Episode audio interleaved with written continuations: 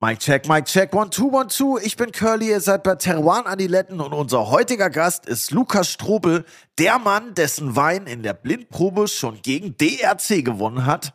Oha, ich bin sehr gespannt.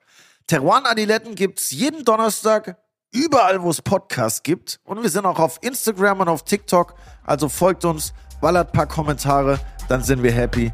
Aber jetzt kommt Willi.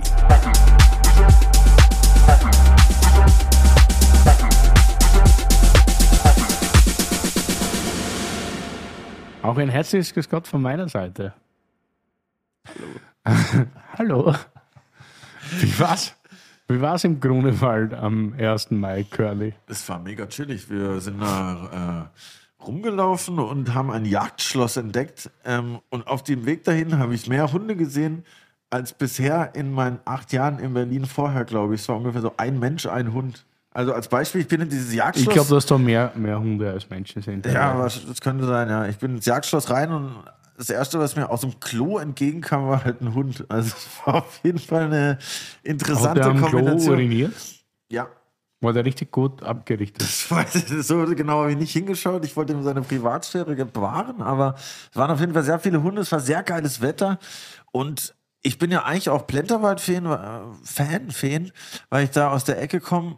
Aber Grunewald ist schon nochmal anderes Level.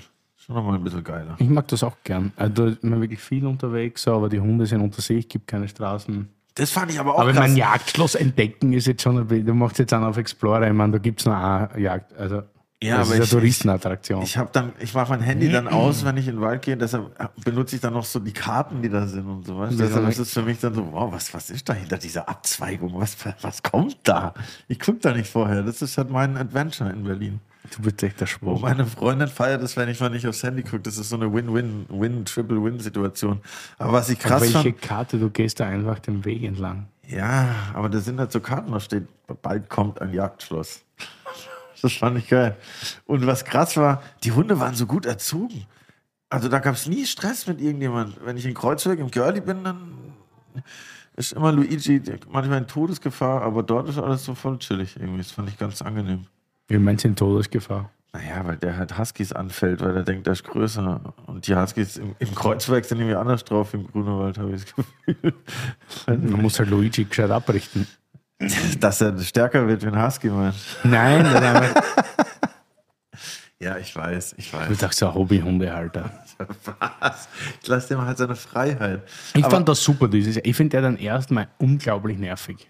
Ja. Weil es ist ja so, fast so wie Silvester, Ja, nur mittlerweile. dass sogar die ganzen intern Berliners auch irgendwie so total aufgeregt sind. Ah, 1. Mai, ich muss schon um 12 beim ersten Rave sein, mittags, und deshalb muss ich am Vortag früh schlafen gehen. ja, voll stressig. Und dann so, uh, und es ist urnervig, weil es ist jedes Umweltamt unterwegs und unterbindet jede Party. Und dann kommen noch. Ach, weiß ich jetzt nicht, wo du unterwegs bist. Also in Kreuzberg wird doch keine Party unterbunden. Jede, äh, dieses Jahr war es schlimm und dann, aber was ich gehört habe, und dann kommen noch die ganzen schönen Wetterdemonstranten, die sich dann so treffen zum Steine werfen, obwohl in Wirklichkeit keiner weiß, um was es eigentlich geht am Tag der Arbeit. Also ich habe auch Ich finde es unglaublich nervig. Also für, für mich ist der 1. Mai eigentlich wegfahren oder auf der Terrasse chillen. Das ist auch mittlerweile meine, meine. Ansicht. Ich habe aber auch schon so richtig Berlin erst einmal mitgemacht. Ich habe sogar schon mal ein Musikvideo gedreht, so warum nicht, am 1. Mai, wo wir dann irgendwann im schwarzen Block gelandet sind und äh, ich Angst hatte, überrannt zu werden, weil wir so high waren. Aber das kann schon auch witzig sein. Mittlerweile bin ich aber auch eher auf der chilligen Seite. Aber was ich mal wirklich sagen muss, es kommt jetzt wahrscheinlich ein bisschen Allmann-mäßig, aber ist mir scheißegal, wie es am nächsten Tag im schlesischen Busch aussah, Digga. Ich dachte, die wollen mich halt einfach komplett verarschen. Ohne Scheiß, da war halt einfach so viel Müll. Ich habe schon kurz angefangen, selber zu überlegen, ob ich den Pfand aufsammeln soll, weil du hättest dann auch bestimmt eine Flasche DRC von dem Pfand holen Das ist können. einfach nur peinlich. Und ich dachte mir so, Digga, du kannst jetzt zwei Wochen nicht mehr mit, mit dem Hund in den Park gehen, weil da halt einfach so viel Müll rumliegt. Das ist echt ein bisschen räudig. Also sorry, Leute. Da könnt ihr lieber mal eine gute Flasche Wein kaufen und die dann äh, in, mit, wieder mitnehmen. Apropos gute Flasche Wein. Wir haben jetzt einen Gast, der hat sehr viele gute Flaschen Wein dabei. Gott sei Dank. Ah, geil. Ja, Winnen. ich mag den auch gern. Er ist heute ich hatte ja gehofft, dass die als Zweier gespannt kommen, nämlich Clemens und Lukas Strobel, weil ich den Clemens kennengelernt habe, als er das Weingut gegründet hat. Ich glaube, das war 2007, 2008. Um den Dreh, das wird uns der Lukas gleich genau erklären. Aber es ist der Lukas allein da und wir haben auch noch eine wilde Party in der Freundschaft geplant. Danach, aber ich glaube, das wird lustig. Ein junger Mann aus dem schönen Weinbaugebiet Wagram. Auf das erklärt uns aber, du hast das sicher noch nie gehört. Ist, wie gesagt, Game of? Thrones, Game of Thrones Österreich. Yep.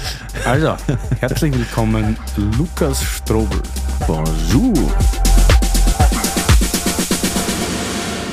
Folge 85 also. Herzlich willkommen bei Teruana Diletten. Ich bin Curly, neben mir sitzt ein begeisterter Willi. Ja, ich bin total amüsiert über, de, über deine Pose beim Ankündigungsfoto. das ist super, wie du das halt immer, wärmer. wie kreativ. Ich glaube, wenn man du schaust, oft Germany's Next Topmodel. Früher tatsächlich, ja. Dann irgendwann, weiß ich nicht, was ist mir ein bisschen ausgefahren, aber den Style habe ich Ich schaue ich schau in der. Folge, ich schaue in, der, in die Staffel gerade jede Folge. Echt? Super, das ist mein Sonntagsprogramm. Tatort bringt es nicht mehr. Ich stream das jetzt immer. Ich bin immer noch Tatort, Team Tatort, muss ich sagen. Der letzte war echt gut. Shoutout Faber. Der kann nochmal vorbeikommen. ey. Ja? Der Faber, ich weiß nicht, wie der Schauspieler heißt, aber der Kommissar heißt Faber aus Dortmund, Tatort Dortmund. Der trinkt nämlich auch viel Alkohol. Ah, in echt oder in, in der Folge meinst Ich nehme mal an, nur in der Folge, aber er kann ja auch als Faber herkommen. Als der Ach so, Typ aus der Folge halt. Das ist ja eigentlich geil. Nein, Psychisch. ich hab da, ist ja. ziemlich durch, oder? Wir waren gerade auf dem Dach und haben äh, Kiffi Kiffi gemacht. Kiffi Kiffi. ich? Aber ja, es wäre halt einfach echt geil. Also sind das die lassen wir besten jetzt nicht wieder in die Voraussetzungen. Schuhe Vielleicht schieben. sollten wir uns, bevor wir jetzt Nein. besprechen, unseren heutigen Gast widmen, Ja. der mit dem Auto gekommen ist. Alter. Ohne Klimakleber, oder? Ohne Klimakleber. Aber Super. mit Klimaanlage, hoffe ich. Mit Klimaanlage, aber die war nicht unbedingt notwendig. Tipptopp. Lukas Strobel. Aus dem Wagram. Aus woher? Ja, siehst schon. Geht gleich los. Super, dass du da bist und super, dass wir morgen eine Fete miteinander machen. Für alle, die zuhören, die haben die Fete natürlich verpasst, weil der Aufnahmetag ein ganz anderer als der Ausstrahlungstag ist. Verrückt. Aber ihr könnt euch das dann auf den wunderbaren Instagram-Fotos anschauen, die wir natürlich dann veröffentlichen. Also zwei Fragen. Was ist Wagram und was für eine Fete? Darf ich da einsteigen? Na bitte, steig ein. Ja, Wagram äh, ist unsere Weinbauregion in Niederösterreich. Ähm, eine relativ unbekannte Weinbauregion, weil wir noch relativ jung sind. Jung deshalb, weil der Name ständig geändert wird. Du oder das Weinbaugebiet? das Weinbaugebiet. Okay. Wurde zuletzt von Donauland auf Wagram 2007 umgenannt und sicher noch einer der unbekannteren Weinbauregionen in Österreich. Aber ich glaube schon eine Weinbauregion mit sehr viel Potenzial und sicher sehr aufstrebend momentan und immer öfter Weinkarten zu finden, auch in der Gastronomie, in der gehobenen Gastronomie. Ja, und wie gesagt, für mich ganz große Voraussetzungen, weil wir eben ganz tolle Böden haben, mit viel Lehmlös, sehr authentisches Geschmacksbild hervorbringen können und ja, auch Hast du das auswendig gelernt? Das kommt da aus. das ist einfach Profi-Shit, ist Digga. nicht- ist nicht das erste Mal, dass ich diesen Wagram vorstelle, aber Na, finde ich gut. Nicht auswendig Weißt du, wann das war, die Umbenennung? Ich kann mich noch erinnern. Irgendwann mal 2007. gelernt, genau. warum? Ich, ich, ich merke mir das erst, relativ das leicht, weil wir 2007 bzw. 2008 mit dem Weinbau erst begonnen haben. Das ist ein relativ junges Weingut. Ihr. Wir. In Und zwei, du bist jetzt die zweite ich bin Generation. die zweite Generation, genau. Mein Vater oder meine Familie hat das 2008 eben gegründet und genau 2008 hieß es dann eben schon Wagram, deshalb merke ich mir das Datum relativ leicht. Und warum wurde es umbenannt? Gläser. Ja. Das ist eine, gut, so eine gute Frage. Kaum raucht er einen Dübel. Gut, gute Frage. Ich finde nämlich Donauland eigentlich auch ganz spannend, weil mir das schon einiges über die Region und über die Herkunft sagt. Das, der, der Wagram liegt direkt an der Donau. Wir sind so, geografisch liegen wir zwischen der Wachau und Wien. Ja. Nördlich, oder der meiste Weinbau basiert nördlich der Donau, auf dieser sogenannten Wagram-Kante. Das ist so die ehemalige Urmeerküste, wo sich dann dieser Flugsand an der Küste wurde nass, hat sich da verdichtet, hat sich so Schicht für Schicht aufgebaut. Und heute nennen wir diesen Boden eben Lehmlöss. Später fl- pflastert noch die, die Donau durch, hat uns oberflächlich einiges an Donauschotter draufgelegt.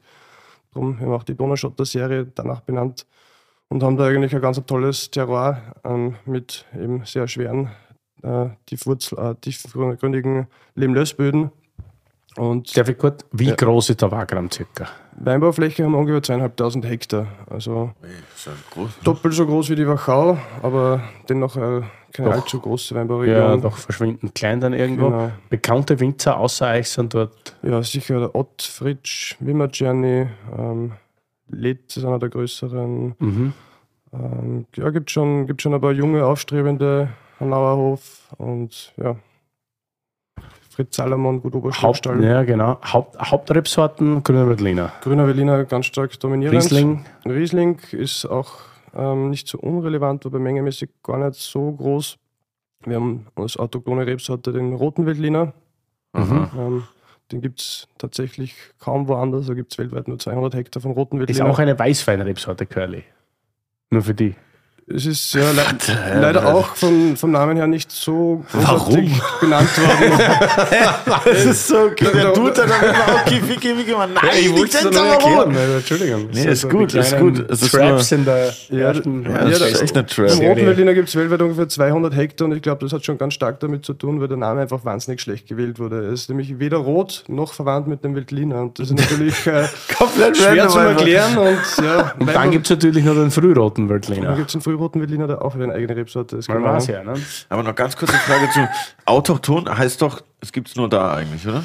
Genau, die kommt zumindest von da. Der Ursprung ist von, von Wagram, also ursprünglich ähm, Wagram ge gezüchtet und gepflanzt. Aber wurde noch in ein paar Gibt andere es auch noch ein bisschen so rund um den Wagram, aber ja, sehr wenig international und wie gesagt, weltweit Okay. nur 200 Hektar, also das ist sehr überschaubar. Okay, ja, das ist auf jeden Fall. Aber eine. Rebsorte, die eigentlich schon fast vom Aussterben bedroht war und mittlerweile wieder mehr und mehr ähm, äh, ge- gepflanzt wird und immer mehr äh, Fokus auch bekommt und mehr heimische Winzer bei uns, gerade am Wagram oder in dieser Mannhardsberg-Region, setzen auch immer stärker wieder auf den roten Veltliner. Wir haben jetzt zuletzt auch gerade wieder einen halben Hektar roten Veltliner gesetzt. Ich glaube, das ist schon eine Rebsorte, die ganz viel Potenzial hat, aber jetzt. Inwiefern Potenzial? Weil also es ist schon schön, wenn man so heimische Sorten wieder setzt, aber wenn ich jetzt auf roten Veltliner denke, was Ja, ich finde, er hat schon ganz eine tolle Lustigkeit. Also vom Geschmacksbild kann das ganz großartige Weine hervorbringen.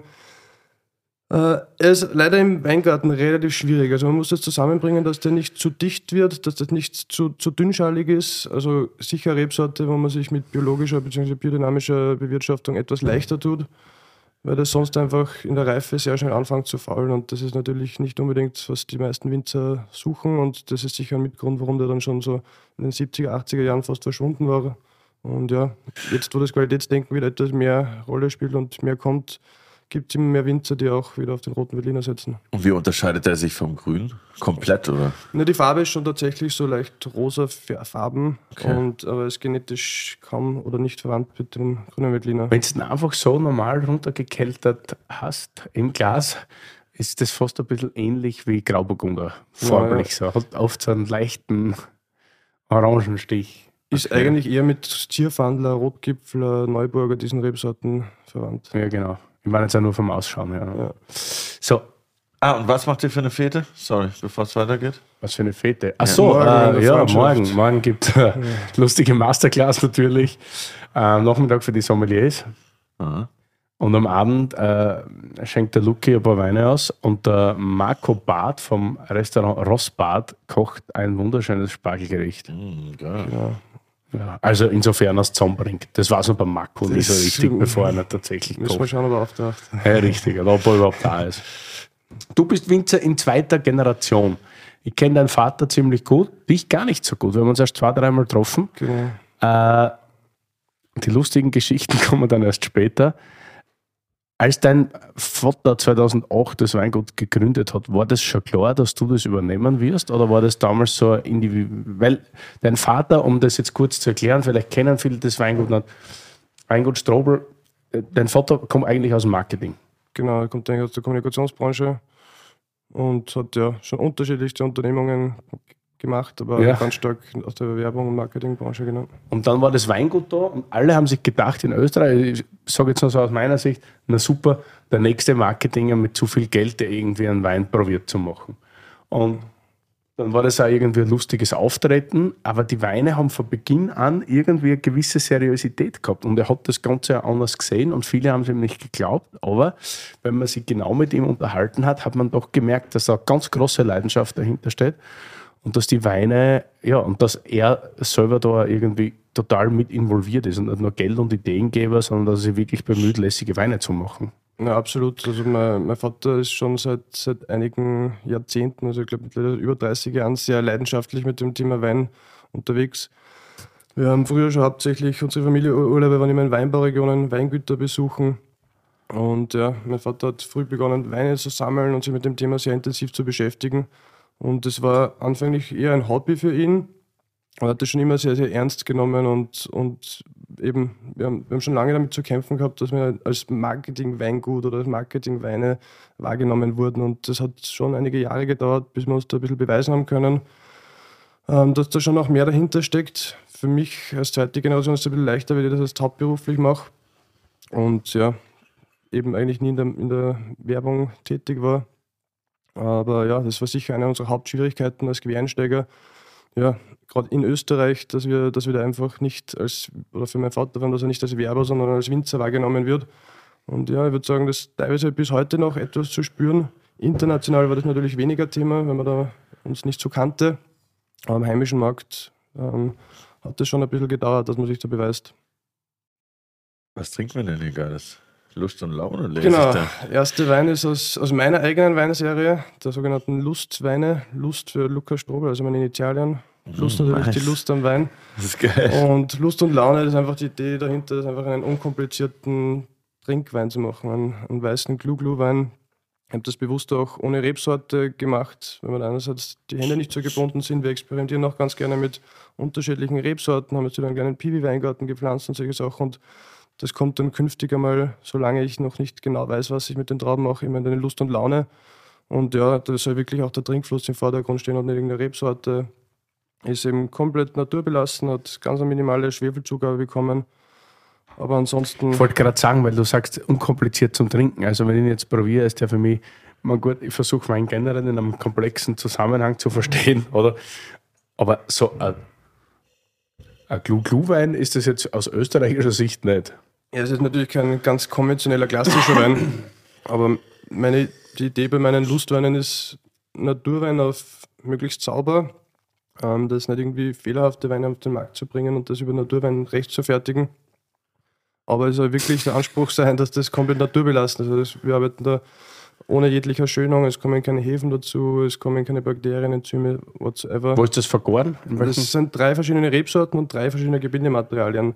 Also es ist Chardonnay im Holz, äh, grüner Veltliner aus unserem Betonei und äh, rote Veltliner aus dem Edelstahl. Und die sind und eher Drittel? Oder? Ähm, grüner Veltliner ungefähr 70 Prozent, 20 mhm. roter Veltliner und 10 Chardonnay. Und eben separat geerntet, separat ausgebaut und dann eben so einen Monat vom Füllen zusammen verschnitten und, und, dann unfiltriert in die Flasche gezogen. Und Glühwein ist sowas, was man easy sippen kann. Genau. Einfach so so also, entspa auf entspannt. beim Trinken dieses Glub-Glub-Geräusch macht. Ja, verstehe. Ah. Curly, Wein, das Wörterbuch. Gluglu. Gluglu-Weine sind leichte, unkomplizierte und trinkfreudige Weine, die in der Naturweinbewegung besonders beliebt sind. Der Begriff Gluglu stammt aus dem Französischen und soll das Geräusch imitieren, das entsteht, wenn man schnell und genussvoll trinkt. Diese Weine sind in der Regel fruchtig frisch und haben einen geringeren Alkoholgehalt, was sie zu perfekten Wein für den unbeschwerten Genuss macht. Oft werden sie aus minimal invasiven Weinbaumethoden hergestellt, bei denen auf chemische Zusätze oder übermäßige Filtration verzichtet wird. Gluck, gluck, saufi, saufi. Du hast da natürlich, der Trink- und Speichelfluss ist enorm bei dem Wein, ne? aber man stellt sich halt was anderes vor unter einem Glu-Glu-Wein, aber das, ist schon, das hat schon super Anspruch. Ja. Voll, ich finde das auch. Danke. Also, ich, keine Ahnung, komplex ist so ein krasses Wort, aber ich finde es schon, macht schon äh, einiges, wenn man es trinkt. Das ist jetzt nicht nur so. Ja, der Wein soll auch nicht langweilig werden oder, oder zu einfach, aber er soll jetzt auch nicht überfordern und es soll einfach Spaß machen, es soll einen gewissen Trinkanimo haben. Es soll noch einen weiteren Schluck verlangen und ja, bin eigentlich sehr zufrieden. Das ist mein erster Jahrgang 2021 von diesem Wein, den ich produziert habe. Wie alt bist du, wenn ich fragen darf? Ich bin jetzt 29. Okay. Nice. Um, um nochmal ähm, auf die vorige Frage zurückzukommen, war das schon klar, als der Clemens das gegründet hat, dass du das übernimmst oder war das noch nicht so fix? Ja, ganz hundertprozentig fix war es nicht, aber mir, mir das schon relativ, eben, ich bin relativ früh mit dem ganzen Thema Wein in Berührung gekommen. Mir hat das immer sehr interessiert, ich habe mich eigentlich immer sehr wohl gefühlt. Und Sonntags beim Heurigen. Genau, nein, ja, auch. Und für, für, mich war dann irgendwann mit meinem Vater schon die, die Frage gestellt, ja, würdest du lieber Werber werden oder Winzer? Und für mich war dann relativ schnell klar, dass, dass mir einfach Wein mehr Spaß macht. Ja, das ganze Thema Wein einfach immer schon sehr spannend gefunden, wie man sich damit äh, Geografie, Klima etc. Be beschäftigt. Das ist immer sehr gesellig, sehr lustig. Und zeitgleich eben dann, wie wir selber mit dem Weinbau begonnen haben, habe ich dann auch die Liebe zur Landwirtschaft relativ schnell gefunden und ja, bin eigentlich sehr glücklich mit meiner Entscheidung, äh, eben Winzer zu werden und, und ja, könnte man momentan auch nichts anderes vorstellen. Willi, du zuerst, du zuerst. Hast du das dann gelernt irgendwo oder warst du einfach nur auf Praktika? So, ja, also ich, ich habe International Wine Business studiert in Krems äh, mhm. für drei Jahre. Habe dann noch zwei Praktikum im Ausland gemacht, eben in Südtirol beim Weingut Brandzeck in Martin mhm. Goya. Oder ein halbes Jahr. Genau, ganz, ganz ein tolles Erlebnis gewesen. Und dann eben noch an der Mosel beim Clemens Busch gewesen. Haben wir da nice. die ganze Praxis noch ein bisschen oder einfach noch andere Inputs ein bisschen bekommen. Und ich glaube, so wie wir im Weingarten arbeiten oder auch im Keller, das, das muss man in der Praxis erleben und erfahren. Und ich glaube, das, das Wichtigste ist ja die Leidenschaft, dass man Sachen ausprobiert, sich das Sachen machen traut, sich mit dem Thema einfach beschäftigt. Ja, das, das kann man auch nicht so analytisch lernen, wie man sich das vielleicht vorstellt oder wie vielleicht uns das die Weinbauschule ganz gerne weiß machen würde. Ja, ich fand es gerade voll interessant, wo du gesagt hast, drei verschiedene Rebsorten und drei verschiedene Gebinde auch. Das ja. ist ja schon eher unüblich, oder? So, so das zu kombinieren. Würde das theoretisch überhaupt gehen, wenn man jetzt so einen klassischen Wein mit Rebsorte und Prädikat und so macht, dass man verschiedene Gebinde kombiniert oder wäre das eh ein No-Go oder macht es einfach nur keiner? Ja, ist glaube ich schon möglich. Äh, Gerade mit Holz muss man bei manchen Weinen aufpassen. Wenn das zu, zu Holz überladen ist, dann, dann entspricht das nicht ganz dem Norm. Aber auf, auf das lege ich relativ wenig Wert. Also wir haben generell bei unseren Weinen kein Standardrezept. Wir mhm. schauen uns immer die Trauben an, überlegen dann relativ spontan, was wir machen damit. Eben wir haben diese drei verschiedenen Gebindematerialien ähm, und überlegen uns dann wirklich anhand vom, vom Traubengut, wie wir das behandeln wollen, in welches Gebinde das kommt und ja, wollen uns da gar nicht so sehr irgendwie niederbinden lassen. Niederbinden, weil das wird länger wie schluriger, wie ich das immer nenne. Ja, ist auch noch richtig, ja, also das wird richtig trinkig, oder? Das ist richtig geil. Super ja, saftig. Mhm. Aber ganz kurz. Ist zuckermäßig? Staubtrocken, also das ist nicht viel, Das ist bei ein, einem Gramm ja. ungefähr. Stört mich aber null, ausnahmsweise. Ja, also ich finde, find, der Wein hat auch ganz eine lustige Entwicklung gemacht. Also so anfänglich nach dem Füllen, das ist gut, gut ein Jahr in der Flasche, war er doch eher so ein bisschen saftiger, da war ja so ein bisschen dieses so Birnen, Cider-mäßig, Apfelcider. Und ich glaube auch dadurch, dass einfach die Hefe noch in der Flasche ist, wird das jetzt immer cremiger, ein bisschen seriöser. Man sieht auch, er hat noch ganz einen leichten Fiss drinnen, das ist einfach die natürliche Kohlensäure ja, von der Gärung. Ich dachte vorhin erst, dass das irgendwie ein Prosecco genau. oder irgend sowas. Ich, ich versuche das mit möglichst wenig Pumpen. Äh, äh bis zur Abfüllanlage zumindest das auch gelungen. Also mit der Schwerkraft. Einfach genau, immer mit der Schwerkraft fließen zu lassen und, und dann wirklich sehr schonend äh, zu behandeln und die Idee war schon, dass da noch ein bisschen Kohlensäure, ein bisschen natürliche Kohlensäure im, im Wein drinnen ist. Ich finde, das macht den Wein einfach ein bisschen lustiger und mhm. ja, gerade im Sommer auch ein bisschen bekömmlicher und leichter. Ich kann mir das nochmal einmal kurz runterbrechen. Also die drei Gebinde sind äh, Stahltank wahrscheinlich. Genau, ganz klassisch Stahltank. Dann haben wir eben Holz, eher überwiegend neutrales Holz. Beton, ähm, Ei, warum und, Ei? Ja, die Eiform ist ganz ideal, weil es gibt eigentlich keine Ecken und keine Kanten. Sie geht oben zusammen, das hat man hat dann eine relativ kleine Luftoberfläche ähm, oben im Dom drinnen. Ah, ja, schlau, ja. Und ja, diese Eiform bewirkt auch, zumindest das ist meine Interpretation, so eine Art Mini-Batonnage. In der Mitte, solange der Wein arbeitet, äh, steigt die Kohlensäure auf, nimmt so ein bisschen den Trub, die Hefe mit nach oben und das fällt dann auf der Seite wieder runter. Und so gerade zu vergären finde ich das ein ganz tolles Gebinde. Das ist auch wirklich so ein Spezialbeton, der durch und durch Beton ist. Beton gibt es ja schon lange im Weinbau, meistens aber innen mit so einem Epoxidharz oder mit irgendeinem Kunststoff beschichtet, dass das dann eigentlich dichtet. Die meisten Betonarten sind dann nicht wirklich säurebeständig und äh, vielleicht gar nicht so dicht, dass das für einen Wein äh, äh, zu brauchen wäre. Und das ist eben ja ganz ein tolles Gebinde, mit dem wir sehr gerne arbeiten. Da kommt auch Luft dann durch ein bisschen ist- wahrscheinlich. Ne? Man weiß Da, es nicht. da, da, da scheiden sich noch ein bisschen die Geister. Meiner Meinung nach, glaube ich, ist der Beton zu dick, dass da wirklich Luft reinkommt. Aber es ist eine sehr raue Oberfläche, wo einfach viel Luft drinnen bleibt im Gebinde und man hat dadurch viel länger eine Sauerstoffversorgung für die Hefen etc. Es wird bei weitem die Hefe nicht so schnell reduktiv äh, wie im Edelstahl.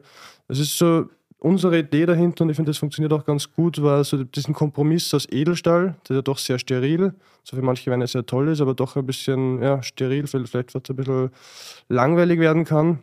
Man kann nicht ganz so lange auf der Hefe bleiben und dieses Holz, was aber eben einen Eigengeschmack hat und wir versuchen die Weine möglichst unverfälscht ins Glas zu bringen und das natürlich mit viel neuem Holz zu arbeiten sehr schwierig und wir als junges Weingut wollten aber mit Holz arbeiten und haben, sind so dann eben auf diese Betoneier gekommen, die ja, für uns eben diesen Kompromiss schaffen aus, aus Edelstahl und, Und wie viel Holz. passen da rein?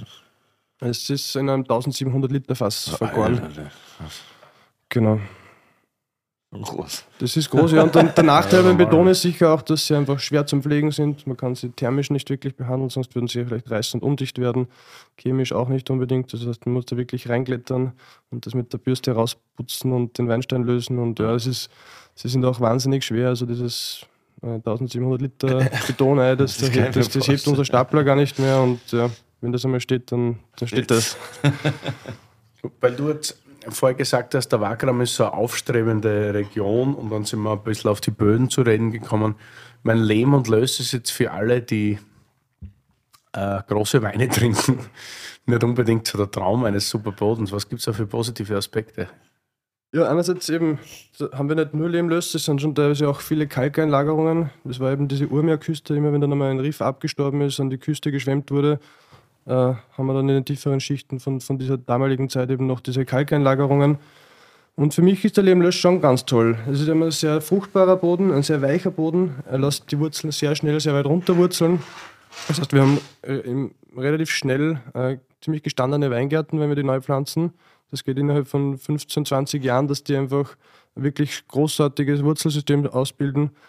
Äh, äh, sehr wasserspeicherungsfähig, das heißt, wir müssen nicht künstlich bewässern und äh, nimmt vielleicht geschmacklich etwas von der Säure weg. Also man, man spricht bei uns in der Region zum Beispiel von dem sogenannten Wagram-Schmelz, dass die Weine einfach etwas cremiger werden, nicht so diese spitze Säure haben, aber dafür eben sehr viel Extrakt, also sehr viel zuckerfreien Extrakt. Und ich finde, das, das ist doch was sehr bekömmliches. Also wir müssen weder mit wahnsinnig hohen Säurewerten, wir brauchen nicht extrem viel Restzucker, wir brauchen keinen hohen Alkohol und haben trotzdem immer viel Wein im Glas. Und ich finde, das ist schon was, ja, was, was einen Wein sehr spannend machen kann. Und, und ja, vielleicht noch ein bisschen unterbewertet der Wagram an sich, aber für mich eines der besten äh, Weinbaugebiete, gerade für den grünen Veltliner.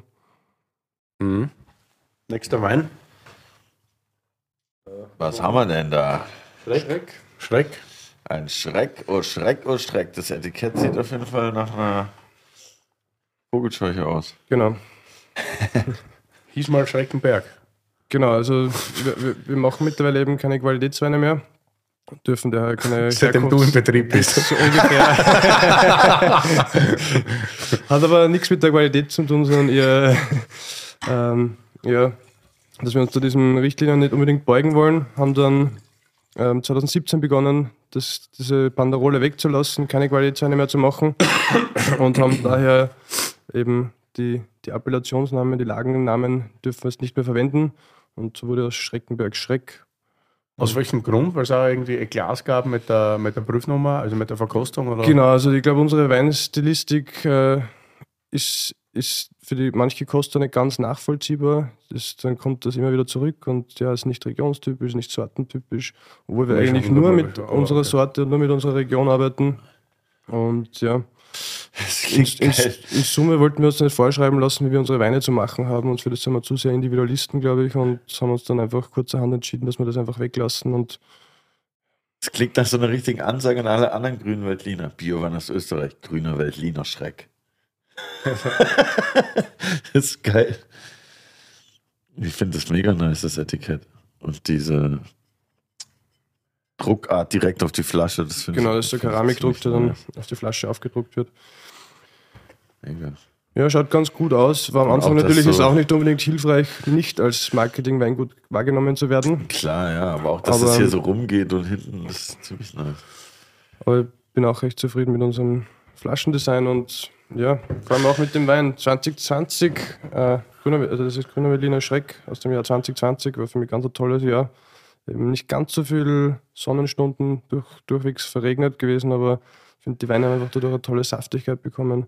Eben unser de facto Lagenwein mit äh, gerade mal 12,5 Volumensprozent Alkohol und ist trotzdem, finde ich, schon ein recht gestandener Wein. Gab es dann irgendwie so ein. Wird man dann irgendwie kurz depressiv, wenn man diese Prüfnummer nicht mehr hat und man muss sich dann so entscheiden, nicht mehr das so auf dem alten Weg machen zu dürfen, offiziell? Oder ist das dann so voll egal? Also, ich kann es mir nicht so richtig vorstellen. Ja, wir haben uns ja bewusst dazu entschieden, die Prüfnummer nicht mehr zu machen oder nicht mehr einzureichen Ah, okay. für die Prüfnummer. Insofern äh, gab es keine Depression. Aber, aber es ist natürlich schon eine harte Entscheidung, wenn wir uns auch nicht sicher waren, wie nimmt der Markt das auf, wie nehmen unsere Händler das auf. Ähm, man hat dann natürlich ein bisschen einen Erklärungsbedarf. Bis heute eben würde ich die Frage immer noch wieder, oder stelle ich immer wieder Klar, die. Frage, wa- warum ist der Schreck, der Schreckenberg jetzt der Schreck und der, der Hengstberg der Hengst etc. Aber ähm, ich, ich glaube, es hat uns im Verkauf kaum, kaum eine Flasche gekostet und äh, international wahrscheinlich sowieso nicht so Ja. wahnsinnig bekannt und relevant.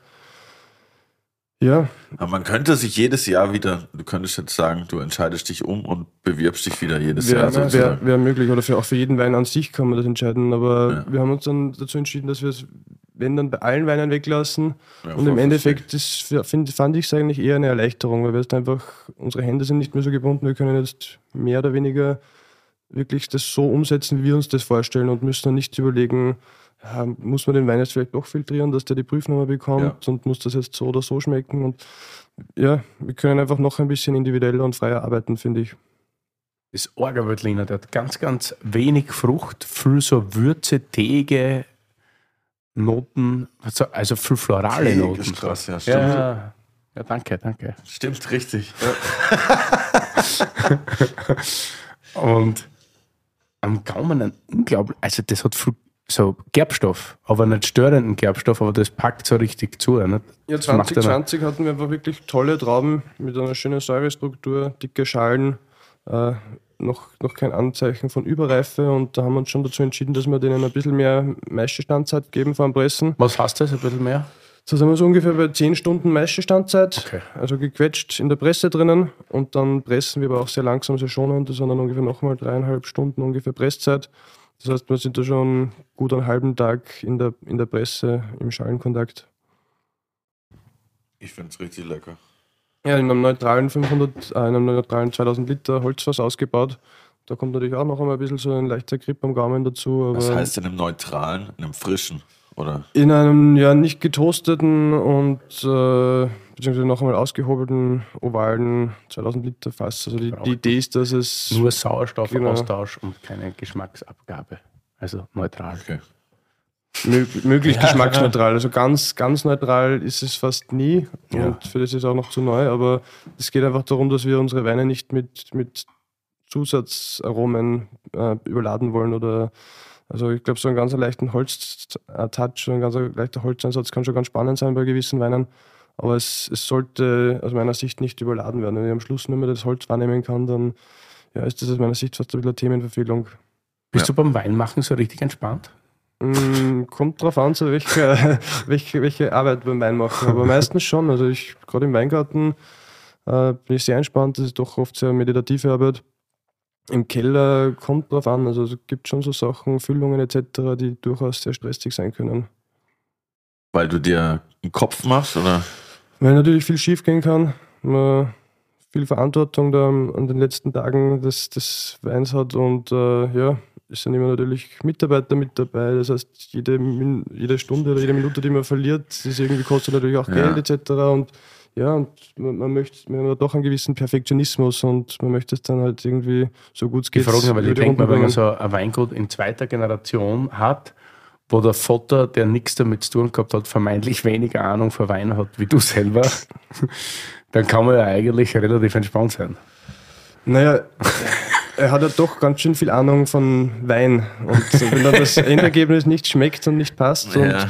also so ganz so einfach ist das leider auch nicht. Und ich, ich mache mir schon selber natürlich auch einen gewissen Druck. Also der Anspruch ist schon, dass am Ende des Tages sehr gute Weine dabei herauskommen. Ja, ja. Und ja, ähm, aber umgekehrt glaube ich, wirklich einen Stress zu machen, macht die ganze Situation nur schlechter, unangenehmer und ich glaube, eine gewisse Gelassenheit gehört einfach beim Weinmachen dazu. Was sind denn so die zwei, drei größten Fails, die bei, zum Beispiel bei einer Füllung passieren können? Naja, wenn wir jetzt gerade bei der letzten Füllung ist uns einfach ein Teil des Geräts kaputt geworden, dass einfach die Verschlüsse zerstört wurden. Wir haben dann noch einmal die paar Flaschen ausleeren müssen oder ganz entsorgen. Von der Flasche die. G genau, das Da einfach. kannst du jetzt wenig dafür, sage ich einmal. Oder? Ja, natürlich, aber im Endeffekt bringt mir das halt wenig, wenn das nicht meine Schuld ist. Aber unsere Weine sind dann doch auch mengemäßig sehr begrenzt. Jeden Liter, den man da verliert, tut irgendwo weh. Für wie viel reden wir da eigentlich? Wie viel Hektar habt ihr? Wir haben jetzt in Summe 15 Hektar. Gar nicht so viel eigentlich. Ne? Für einen Quereinsteiger, glaube ich, relativ viel, aber ja, es Hattet ihr am Anfang Hilfe? Gibt es so Leute im Wagram, die sagen, hey, da kauft du ein wahnsinniges Strobler Weingut? Ja, Gott Wer- sei Dank, jede Menge. Also ich glaube, das ist generell, was uns sehr zugute gekommen ist, dass einfach gerade unter den Bio-Winzern der Austausch sehr, sehr offen und sehr, sehr schnell passiert.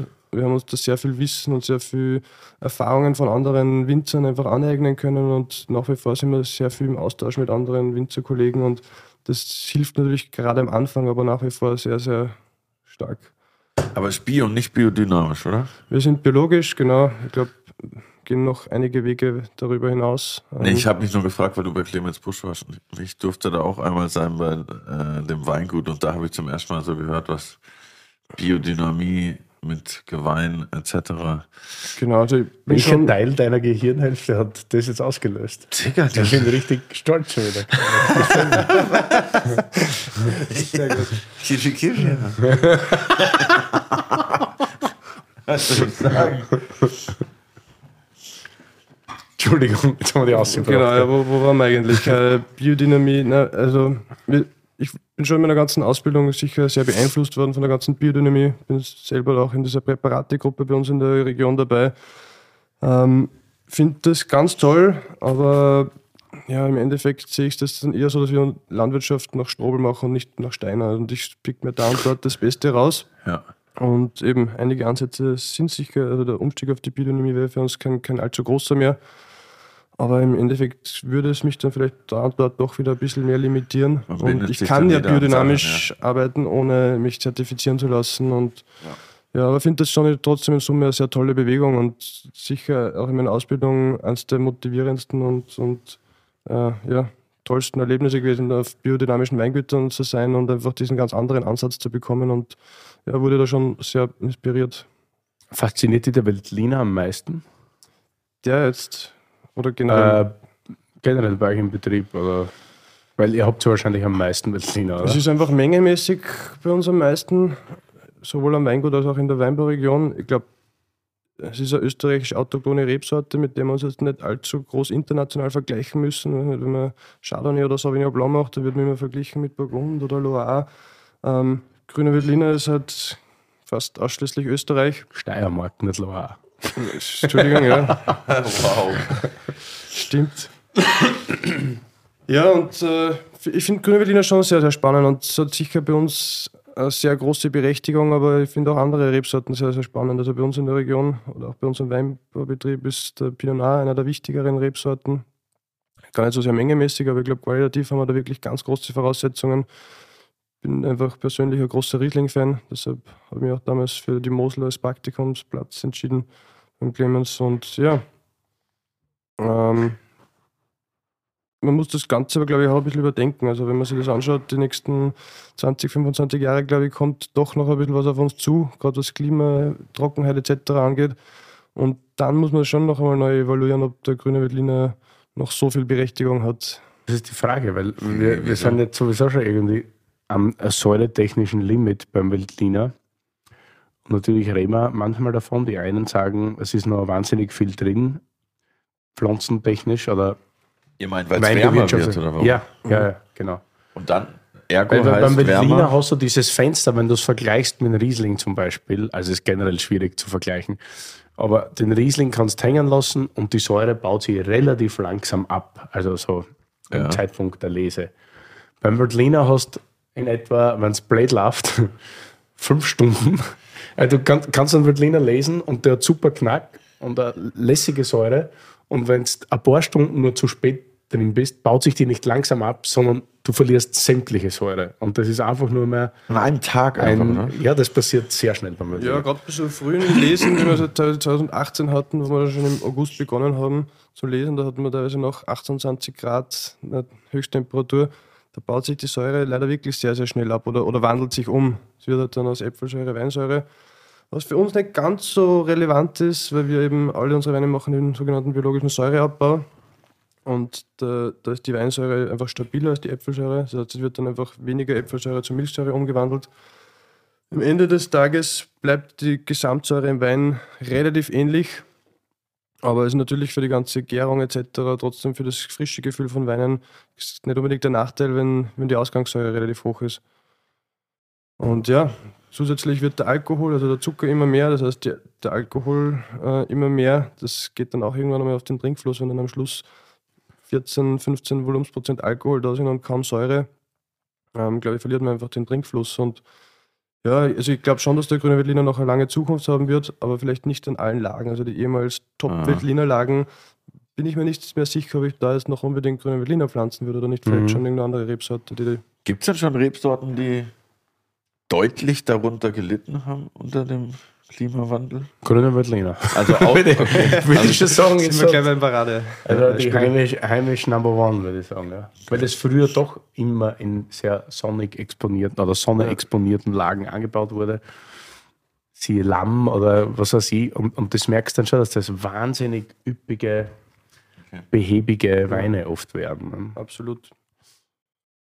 Obwohl die heutige Arbeitsweise eh dagegen wirkt und du merkst auch, wenn es die, die Hirschens, die, die Jurtschits, die Bründelmeiers halt so probierst, also das passt ja alles noch. Genau, auf jeden Fall. Ich glaube, man kann da auch im, gerade im Weingarten ganz stark dagegen arbeiten mit Laubarbeit, Begrünungsmanagement und so weiter, äh, Ertragsregulierung.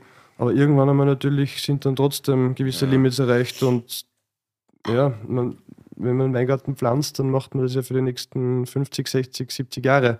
Und wenn man sich da einfach die Prognosen anschaut, dann muss man sich schon gut überlegen, wo überall der grüne Veltliner noch hinkommen soll. Aber es gibt sicher manche Lagen, die vielleicht früher gar keine Weinbauflächen waren, wo der grüne Veltliner jetzt eben perfekt wäre oder recht ideal wäre. Mhm. Was ist das für Lage Schreckenberg? Das ist eigentlich eine Lage, die da so ganz am Grenze Wagram-Kamptal ist. Die ist eigentlich sogar schon ein bisschen ins, ins Kamptal hinü- hinüber, hinübergerutscht. Ähm, ist so leichte Kessellage. Eine meiner Lieblingslagen eigentlich, weil das sehr unberührt ist. Da ist rundherum sehr viel Wald. Und ja, war damals, wie wir begonnen haben mit dem Weinbau, ähm, relativ leicht zu bekommen, weil es eben so leichte Kessellage ist, eher Richtung Morgensonne gerichtet. Also genau diese Sachen, die man früher eben nicht haben wollte. Frostgefahr, äh, ganz früher war es eben noch gar nicht so leicht, dass man da die Reife bekommt. Die Situation hat sich eben in den letzten ja, 15 Jahren, die wir dann schon Weinbau betreiben, ziemlich geändert. Das sind jetzt genau die Lagen, die man gerne wieder hätte. Und deshalb bin ich relativ froh, dass wir damals einiges da am Schreckenberg bekommen haben. Und ja, ist für mich eine sehr zukunftsträchtige Lage. Also ich glaube, dort werden wir schon noch äh, relativ lange Zeit Spaß haben mit dem Grünen Berliner. Da bin ich beruhigt, Willi auch. Schmeckt mir, wirklich, schmeckt mir sehr gut, Mir auch. sagt man.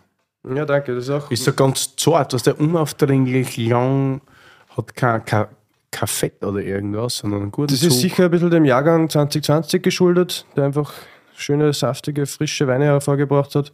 Und 2020 war auch der, der erste Jahrgang, wo ich dann eigentlich federführend die Produktion bei unserem Weingut geleitet habe und schon so ein bisschen meine Handschrift reingebracht habe. Und ja, für mich verspricht das vor allem ein langes Leben. Also ich glaub, Einmal mit die vier Cent am Arsch. äh, was haben wir jetzt? Gute. Ja, was haben wir? Überrasch mich. Busch oder Rosé? Machen wir Busch zuerst vielleicht. Dann können wir ein Rosé zum Burgundergläser Avignon verwenden. Super. Marienburg. Falkenlei. Uiuiui, GG. 2014. 2014, genau, ja. Habe ich deshalb mitgenommen, weil ich eben dort auf Praktikum war. Aber nicht in 14. Nicht 14, ne? 2018 war ich dort. Aber ich finde, momentan präsentiert sich 14 ein bisschen Schlau, besser. du nicht 2018 herzeigen. waren wir dort übrigens bei Clemens Busch. Ich habe nämlich gerade Bilder rausgesucht. Du Ja, warst bei Clemens Busch. Ja, da wo wir auch bei den Quatsch waren, haben wir diese Tour gemacht, Ah. weißt du, wie in Grünhaus, Clemens Busch. In diesem crazy Haus mit diesen acht Meter dicken Mauern gefühlt. Super cool, Das ist mega nice, ja. Ja, aber da ist nie heiß im Sommer. Das ist ziemlich Ja, angenehm. voll. im Winter auch nicht. War ich noch nicht. Nee, aber das war ein sehr sympathischer Mann, der uns da empfangen hat. War der Nachbar, oder? Random aber irgendjemand. Krasse Farbe auf jeden Fall schon mal. Wie war das da zum Arbeiten? Sehr, sehr spannend. Also, ähm, ich habe mich bewusst bei meinen Praktikumsplätzen immer für, für Steillagen äh, entschieden. Wenn man dort einfach wirklich noch viel Hand anlegt, weil da einfach wenig Maschinenarbeit äh, stattfindet. Und ja, man arbeitet einfach viel mehr noch direkt an der Rebe dran. Das ist einfach zum Lernen viel, viel besser. Wir heißen noch nicht umsonst Weinmanufaktur, weil wir einfach sehr viel Wert auf die Handarbeit legen. Ja, und äh, das ganze Thema Riesling, es gibt ja beim Clemens fast ausschließlich Riesling. Und das war schon sehr spannend, das einmal so intensiv eine ganze Lese lang mitzuerleben. Und ja, der Clemens Busch ist einer der größten Perfektionisten, die ich kenne. Und das an sich war schon auch irgendwie sehr motivierend und inspirierend. Ist das, er wirkt überhaupt nicht so. Ja. Also jetzt nicht negativ, aber er wirkt immer so, ja, so. es, ist, es kommt halt, wie es kommt. Er kann schon sehr immer gelassen sein relaxed und, immer. Absolut, aber eben wenn es dann darauf ankommt, und eben gerade bei der Lese ist er da sehr entscheidend, hat er schon ganz eine genaue Vorstellung, wie und was passieren muss und, und ja, scheut da keine Kosten und Mühen, dass das auch genauso umgesetzt wird. Also ich habe das selten so erlebt und mein Vater ist selber ein ziemlicher Perfektionist, aber dass, dass man das nach so vielen Jahren trotzdem noch so akribisch und dann eben, und wenn der Clemens sich einbildet, das gehört um drei in der Früh die Presse eingeschaltet, dann steht er um drei in der Früh auf und macht das und, und Geil, ich feiere und, sowas so ja, und die, die Lese über 2018 dort, da ging das über ja, ein bisschen mehr als acht Wochen sogar die Lese. Und das ist dann schon eine lange Zeit, wenn man sagt, zwei Monate lang, lang, ja. mit ein bisschen Schlafdefizit. Wie lange geht die normalerweise? Ja, bei uns sind so gute fünf Wochen, vier bis Okay. sechs Wochen. Aber wegen der Hand halt länger. Rein Das dafür ist auch schon um die Presse einschalten, da sagt man dann immer Low Intervention Winemaking. Genau. ja, beim Clemens zieht sich natürlich ein bisschen mehr in die Länge, weil der Riesling eben nicht so schnell die Säure verliert, der ganz eine gute Reife hinten raus hat, generell einen späteren äh, Lesezeitpunkt. So kurz vor November reifen die Trauben dann auch nicht mehr so schnell wie in anderen Weinbauregionen, wo man vielleicht schon deutlich früher dran ist. Ja, und dann macht der Clemens eben von trockenen bis äh, restsüßen Weinen auch ein relativ breites Spektrum an Weinen.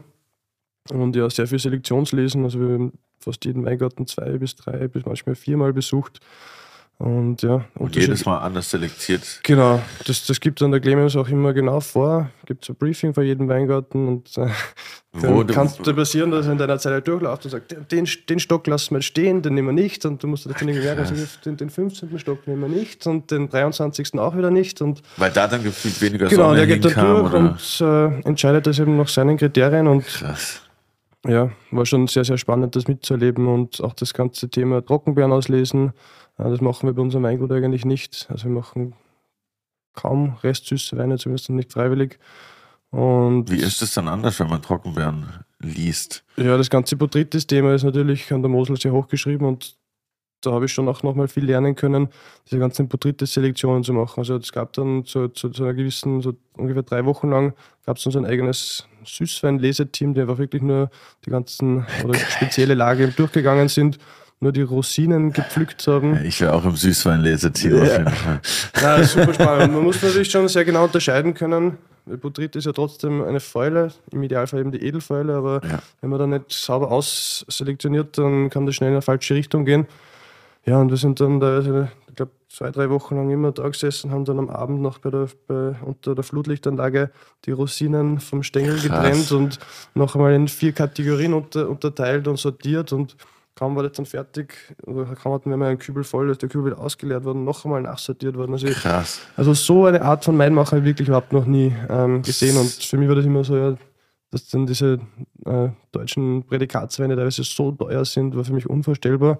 Nachdem, nachdem ich dann einmal die Lese dort mitgemacht habe, finde ich es fast ein bisschen underpriced sogar. Also das ist wirklich selten Ja, so ein ich Aufwand beim. Weinmachen, dass man wirklich jede Traube oder Rosine mehrmals in der Hand hat und sich genau Krass, anschaut und umdreht und drückt und also Aber das schmeckt man auch finde ich. Ja. macht sich am Ende des Tages sicher bezahlt. Ja. Und der hat ja auch doch, hat der nicht auch diese verschiedenen Schieferarten, blau, roten Schiefer, Genau, blauen also man Schiefer, erkennt grauen das ja auch immer an der Kapsel. Gibt eben den blauen Schiefer, den roten Schiefer und den grauen Schiefer. Ja, die haben auch eine unterschiedliche Härte, unterschiedliche äh, Zusammensetzung und ja, bringt dann auch immer ein unterschiedliches Geschmacksbild in den Wein. Welcher ist der feste, Curly? Das, jetzt jetzt random. Ich würde sagen, Weiß ich glauben? würde sagen der, der blaue. Der graue. Ah, okay. Alles kann ich ja nicht wissen. Es wäre jetzt fast schon mein Image kaputt gemacht hier, das aber keine Ahnung. Nicht so wichtig. Ich mag Falkenlager immer sehr, sehr gerne. Super. Ich mag's auch Und vor allem mit gerne. 14, also das ist ja unglaublich jung, oder? Frisch. Das ist generell, Das ähm, glaube ich, spricht das von Clemens seine Weine. Die sind einfach in der Jugend manchmal fast noch ein bisschen schwierig zugänglich. Ja. Aber dafür, sobald Oder wenn du der Pech hast, haben sie Botrytis. Das liegt halt dann immer Aber der ist richtig würzig, finde ich. So. super. ja. Präsentiert sich hervorragend. Selten so einen guten, reifen.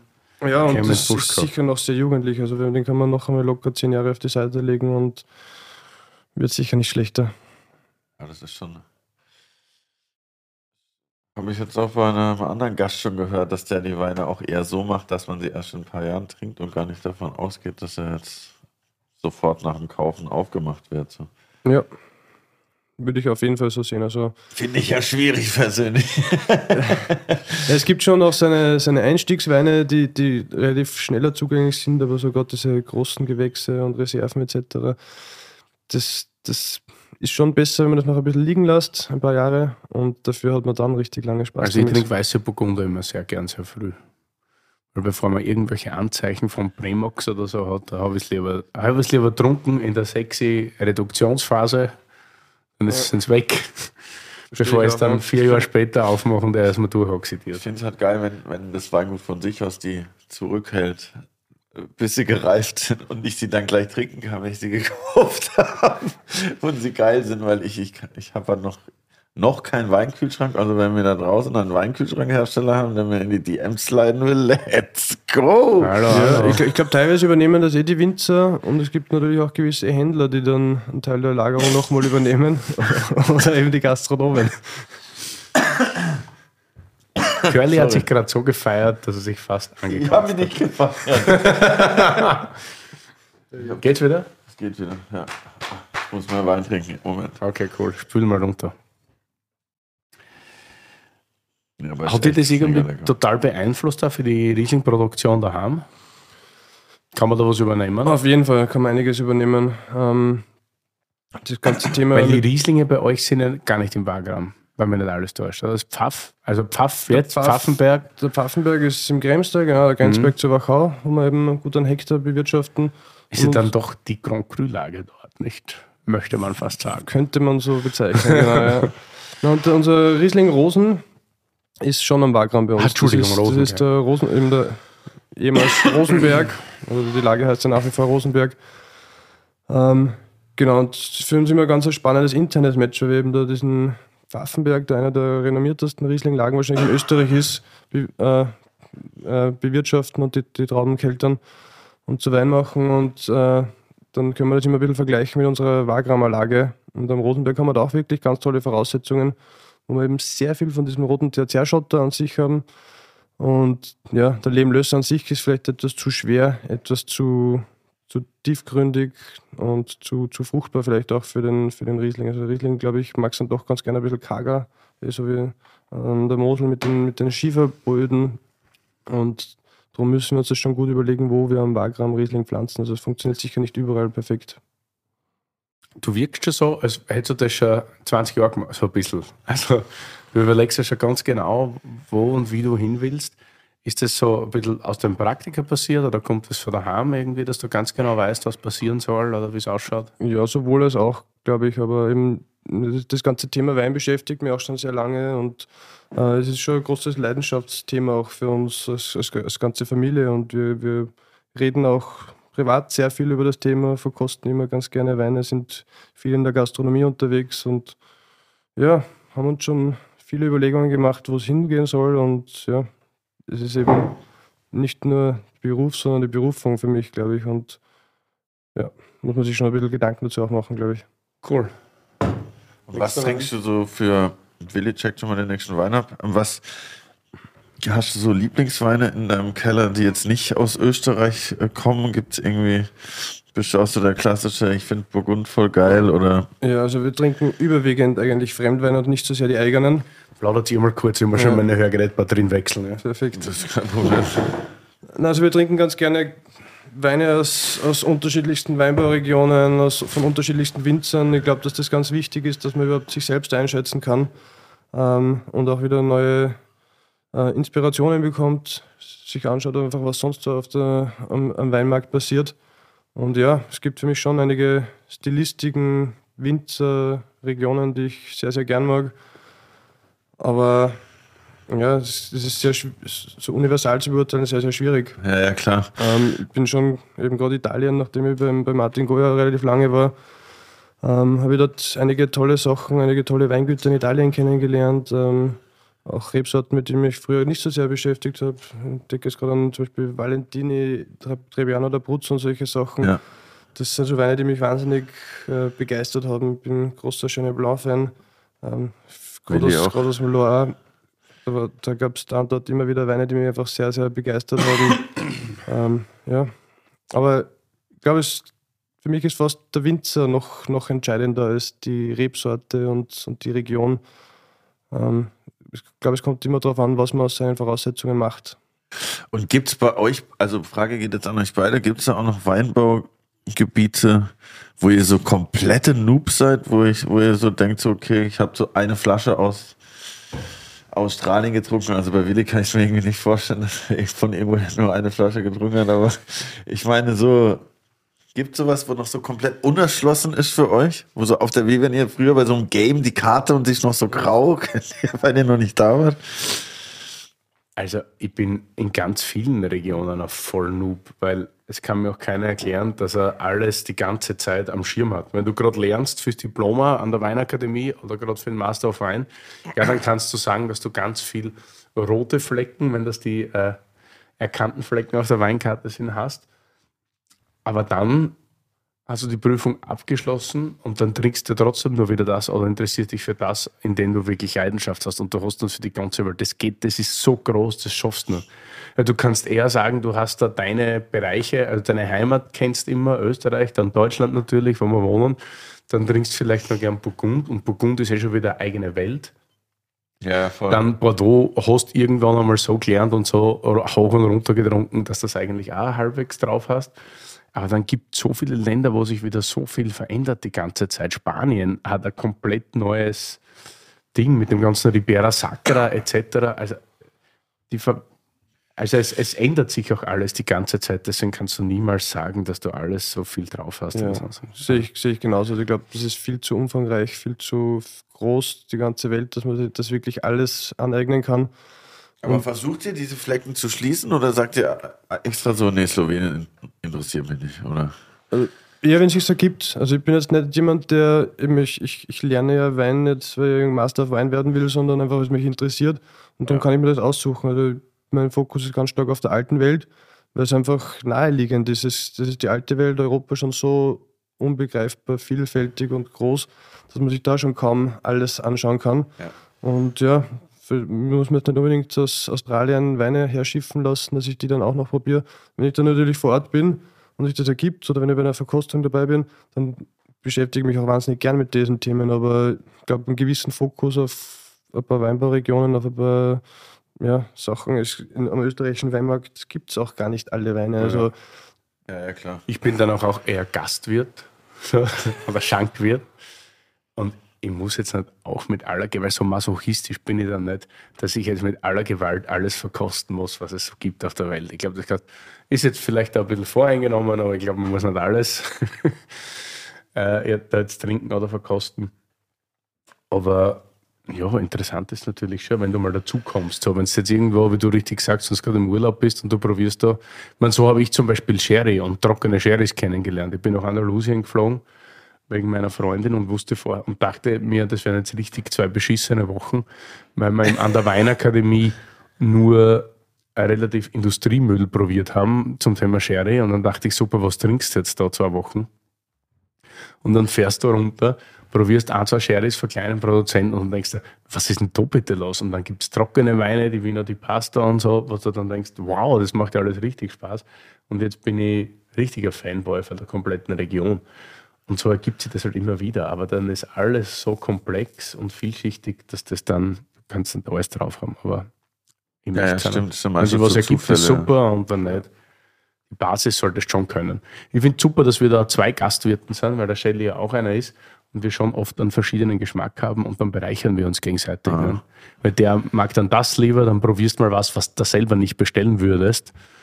Und das kriegst du dann wieder vom anderen und das ist Schmeckt eigentlich schon vielleicht doch besser, als du dachtest manchmal. Oder ja, me meist, meistens, weil ja, umso älter du wirst, du kommst ja jetzt auch in diese Fäden rein, so ein bisschen alter weißer Mann, der schon alles kennt, was der und, und umso älter das ich werde, desto mehr kommt man rein in diesen Raster und das ist ja schrecklich. Also man muss schon immer offen bleiben beim Weintrinken, das ist sau wichtig. Auf jeden Fall und darum gehe ich auch, also manchmal lasse ich mir einfach auch gerne Weine von einem Sommelier empfehlen oder verkoste auch gerne mit, mit äh, befreundeten Winzern oder Kollegen aus der Branche Weine, wo dann jeder seinen Lieblingswein oder einer seiner Lieblingsweine mitnimmt.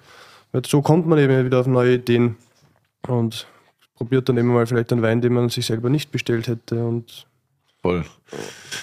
Ja, bei mir war das genauso. Oder ich habe jetzt so einen italienischen oder einen Weinladen entdeckt bei mir um die Ecke, der fast nur italienische Weine hat. Und ich bin in Italien noch mehr Noob als in allen anderen Weinbaugebieten. Und das ist dann für mich halt so eine, eine Möglichkeit, da neue Rebsorten halt kennenzulernen. Kennt oder sich in mal China besser aus als in Italien?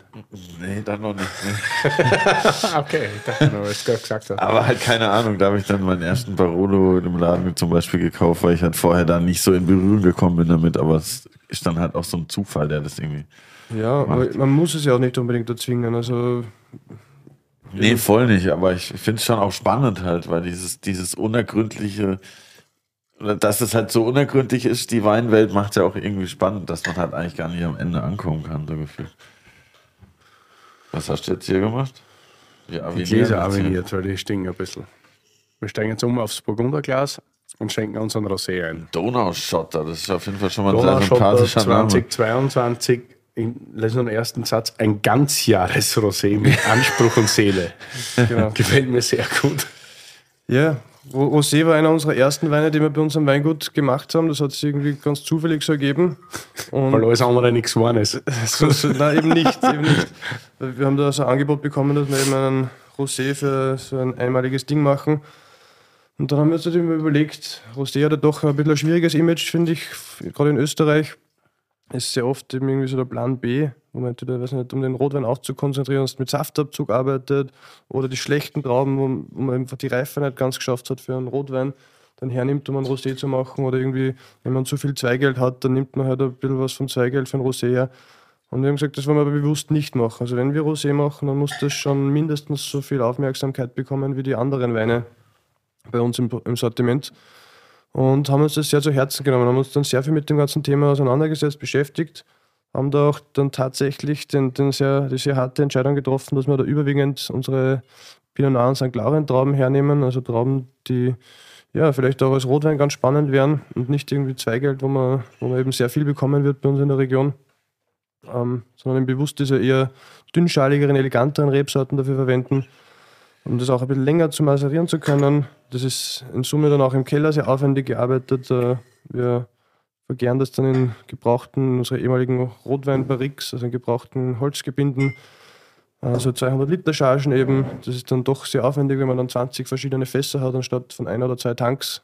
Ja. Schon alleine das ständig immer zu verkosten, dann auch, irgendwann muss man schauen, dass die Fässer wieder voll werden nach der Gärung etc. Die ganzen Fässer können auch wieder gewaschen und, gewaschen und konserviert.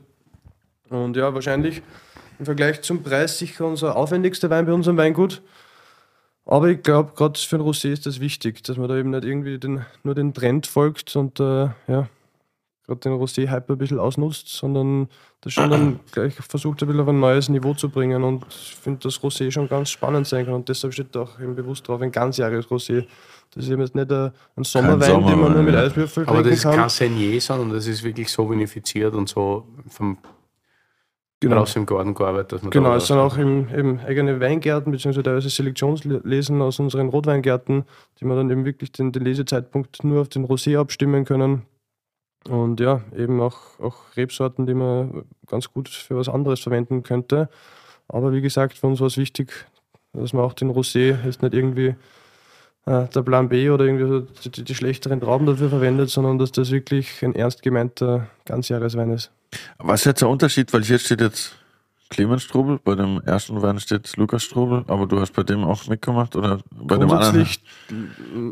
produzieren oder federführend in der Produktion bin für alle Weine ich, aber äh, Lust ist eben so meine eigene Weinserie. Ganz ohne Faller sozusagen. Genau, genau. Ähm, ja, wo ich einfach eben, mir, mir war bewusst, wenn ich die, wie die Produktion übernommen habe, dass ich so natürlich das eine oder andere ein bisschen ändern möchte, aber ich wollte jetzt dann nicht irgendwie gleich 180 Grad Wende machen und den ganzen Stilistik. Äh, doch Weine, die wir uns über die Jahre so erarbeitet haben, eine gewisse Stilistik, die wir, mit der wir echt sehr zufrieden sind, wollte das nicht auf einmal ändern und irgendwie was Neues eine eigene ausprobieren. Weinlinie im Weingut. Genau. Und so wieder mit der, mit der Lustwein-Serie einfach so mein, mein Ventil, wo ich meine eigenen Versuche, Experimente machen kann und da keinem Schema folgen muss und da ja, meinen eigenen Wege gehen kann. Und was ist das hier für ein crazy Logo, was hier auf jeder Flasche Das ist die Flamme, das ist unser Logo. Ähm, was? Von, von der Weinmanufaktur Clemens Strobel.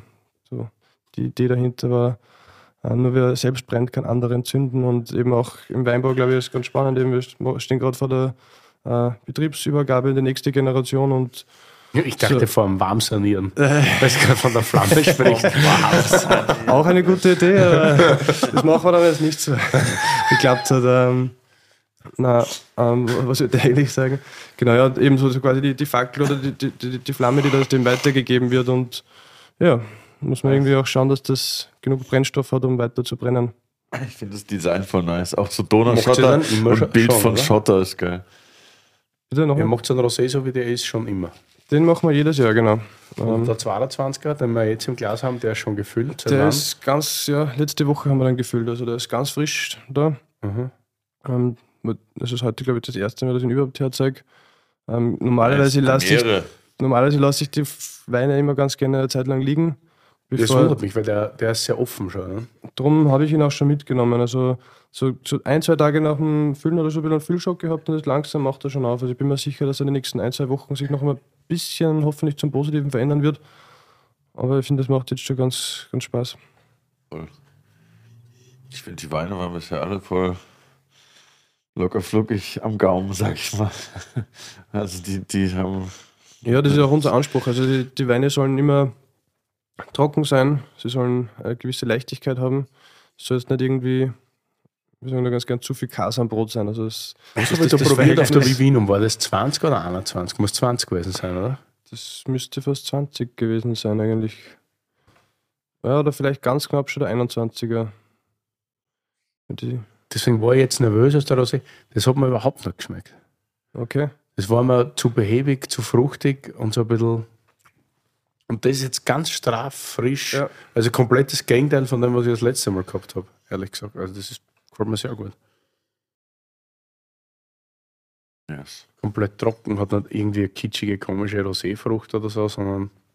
Nein, das ist auch bewusst. Auch der Rosé macht bei uns den biologischen Säureabbau. Das ist einfach so diese Mischung aus einer gewissen Saftigkeit und einer Cremigkeit haben. Das ist einfach schon trinkanimierend sein, es soll, soll, soll einfach Spaß machen, aber es soll einfach schon eine gewisse Seriosität dahinter sein, eine gewisse Cremigkeit und ja, eben nicht zu laut, nicht zu kitschig, nicht zu fruchtig. Das ist so wie wenn der Curly ein bisschen Kiffi Kiffi macht. Gewisse Seriosität, aber schon ein bisschen lustig und so. Cool. Und jetzt steht hier der rote, der erste rote heute auf dem Tisch. Na, wir haben zuerst noch einen anderen roten. Oha, ihr seid ja hier am ausgecheckt sein. Na erst, haben schon ein bisschen Zeit. Wir müssen auf den zweiten Praktikumsplatz rein, nämlich vom Goya Martin. Genau. Ja, das war 2017. Während meinem Studium habe ich ein Semester in Südtirol verbringen dürfen. Habe da das Glück gehabt. Darf ich, ich sagen? Bitte. Zwischen Ethanol und Methanol liegt Südtirol. Sehr stark. Ja, genau.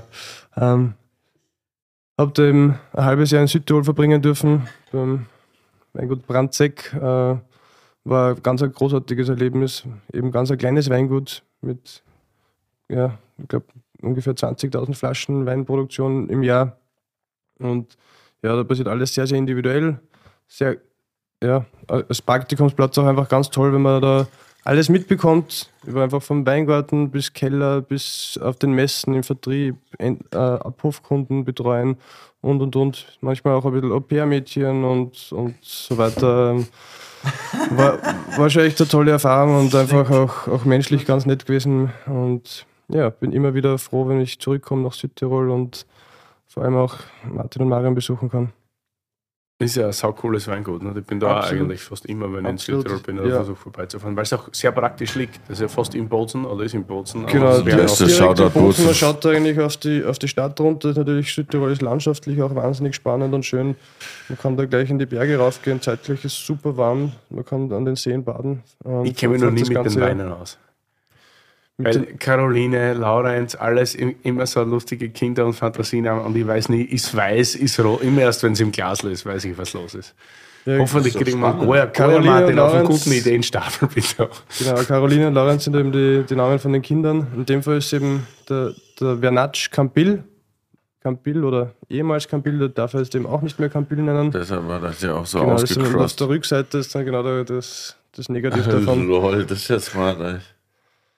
Genau. Wie er die immer verarscht, diese Prüfdinger. Das ist auf jeden Fall irgendwie ein bisschen witzig. Das ist ja. auf jeden Fall. Aber die können dann nichts machen dann einfach, ne? Ich glaube, das ist legal so, ja. ähm, ja. Der Martin legt da eben ganz viel Wert auch auf die Renaissance des Vernatsch, also des Schiava. Einfach die autochtone Rebsorte in Südtirol, die ja in den 60ern sehr viel gepflanzt wurde, weil sie sehr ertragsstark ist dann eben mit den Genossenschaften und jetzt mit den, mit den neuen Weinstilistiken nicht mehr ganz so gefragt ist. Also eher leichte Weine bringt, dünne Schale auch hat, das heißt nicht ganz so farbintensiv ist.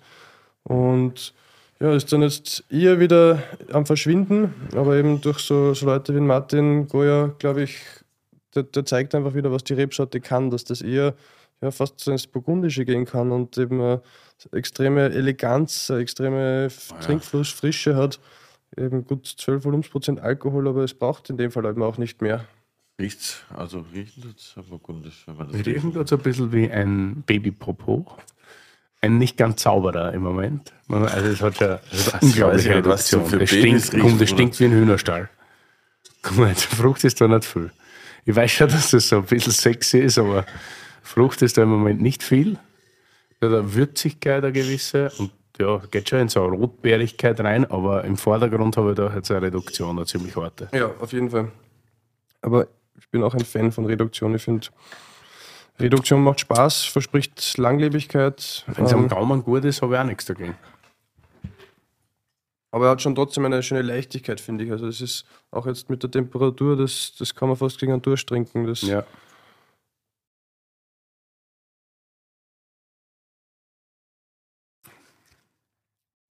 Es bremst überhaupt nicht.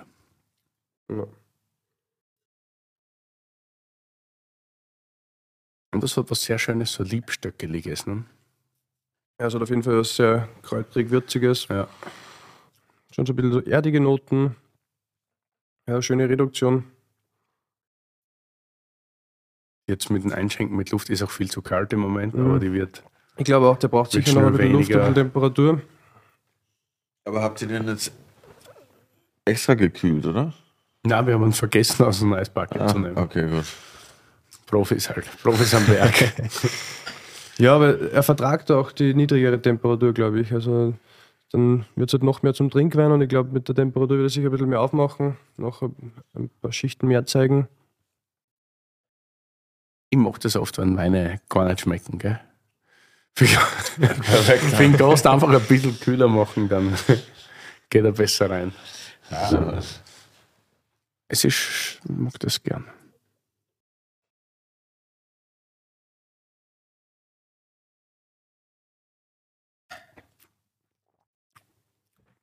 Aber ich glaube, ich habe das davor noch nie getrunken. Ja, finde find ich, find ich schon einen seiner spannendsten Weine. Ähm, weil es eben auch wirklich noch diese alten Vernatsch-Weingärten sind. Das ist alles auf der Pergola ähm, erzogen. Mhm. Ja, und, äh, äh, finde das eben ganz spannend, dass er dann nach wie vor eben ganz viel Wert auf, auf diese alte Rebsorte legt und den nicht irgendwie rausreißt und auf, für einen Chardonnay und Sauvignon Blanc ähm, ersetzt, so wie es halt viele momentan machen. Martin hat eben auch äh, ziemlich zeitgleich mit uns begonnen mit, mit dem Weinbau, beziehungsweise Weinbau hat er schon vorher betrieben, aber hat eben dann erst 2009, glaube ich, den ersten Jahrgang, wo er sich die Trauben selber behalten hat und nicht mehr verkauft hat. Ähm, macht eben auch sehr individuelle Weine, sehr, sehr spannende Sachen, die er da macht und ja, einfach für, vor allem im Weingarten für mich eine ganz große Koryphäe. Hat eben lange auch bei einer Rebsch äh, Rebschule gearbeitet, hat im deutschsprachigen Raum viele Winzer den sanften Rebschnitt beigebracht und habe da sicher sehr, sehr viel von ihm mitnehmen können und sehr viel lernen können. Gerade das ganze Rebschnittthema, aber auch das, wie der einen Weingarten liest, Rebe, jede Rede versucht individuell zu behandeln, äh, kennt seinen Weingarten ganz genau, weiß, dass dann da in fünf, Met in fünf mhm. Metern kommt dann wieder so ein kleines Dutten oder irgendwie so ein bisschen mehr, mehr Sand äh, im, im, im, Boden drinnen und, und geht dann halt wirklich sehr individuell auf, auf die Gegebenheiten dort ein und das fand ich schon sehr beeindruckend und eben das ist eigentlich so, so wirklich das, das Gegenstück zur Indust Industrialisierung der, der Weingärten oder der Landwirtschaft, dass man wirklich ja, mit seinem Wissen halt einfach Deswegen jede Rebe. Bei den Genossenschaften auch so gern gesehen und beim Konsortium. ja, und ja, er beschäftigt sich halt wirklich sehr intensiv mit diesen ganzen Themen und, und kennt sich da doch sehr, sehr gut aus und ähm, ja, fand das eben sehr, sehr spannend, wie, wie individuell man dann jede Rebe versucht zu behandeln und ja, war einfach in Summe eine ganz tolle Zeit, die ich dort gehabt habe. Super Wein. Wie lang war, so, war die Praktikum alle gleich lang? Oder? Bei Martin war ich ein halbes Jahr. Also so vom, vom Sommer weg, dann die ganze Lese über und dann eben Gott sei Dank noch den, den Rebschnitt mir ein bisschen beim Abschauen habe können. Und ja, ist mir dann direkt schwer gefallen, dort wieder wegzufahren, aber ja, es geht ja dann weiter. Hat man dann eigentlich ein paar Flaschen im Gepäck, wenn man da wegfährt, die man selber auch mit bewirtschaftet hat? Ja, oder? Oder ja, die, dauert die, das dann die, die selbstbewirtschafteten, das ist jetzt eben in dem Fall ist das jetzt Jahrgang 2017, da war ich eben mit dabei. Aber eben wie ich dann ab, abge gereist bin, dort gab es ja noch keine Weine aus dem Jahrgang. Aber wir sind nach wie vor ganz gut im, im, Kontakt und im Austausch und tauschen immer wieder ein paar Weine. Und ja, bin sehr, sehr froh, wenn ich, wenn ich Weine von Martin irgendwo bekomme. Ja, in Deutschland ist er, glaube ich, eh auch ganz gut vertreten. Also da, da kommt er eigentlich am häufigsten unter. Ja, haben wir jetzt auch einiges Kraft, Gott ja. sei Dank kaufen dürfen, weil du kriegst es ja gar nicht dann so leicht. Das ist ja schon wieder. Ja, es ist halt sehr, sehr begrenzt. Mengen also sehr wenig, dann will es immer jeder, was der und dann. Zur optimale Kombi. Ja, eigentlich schon. Ja.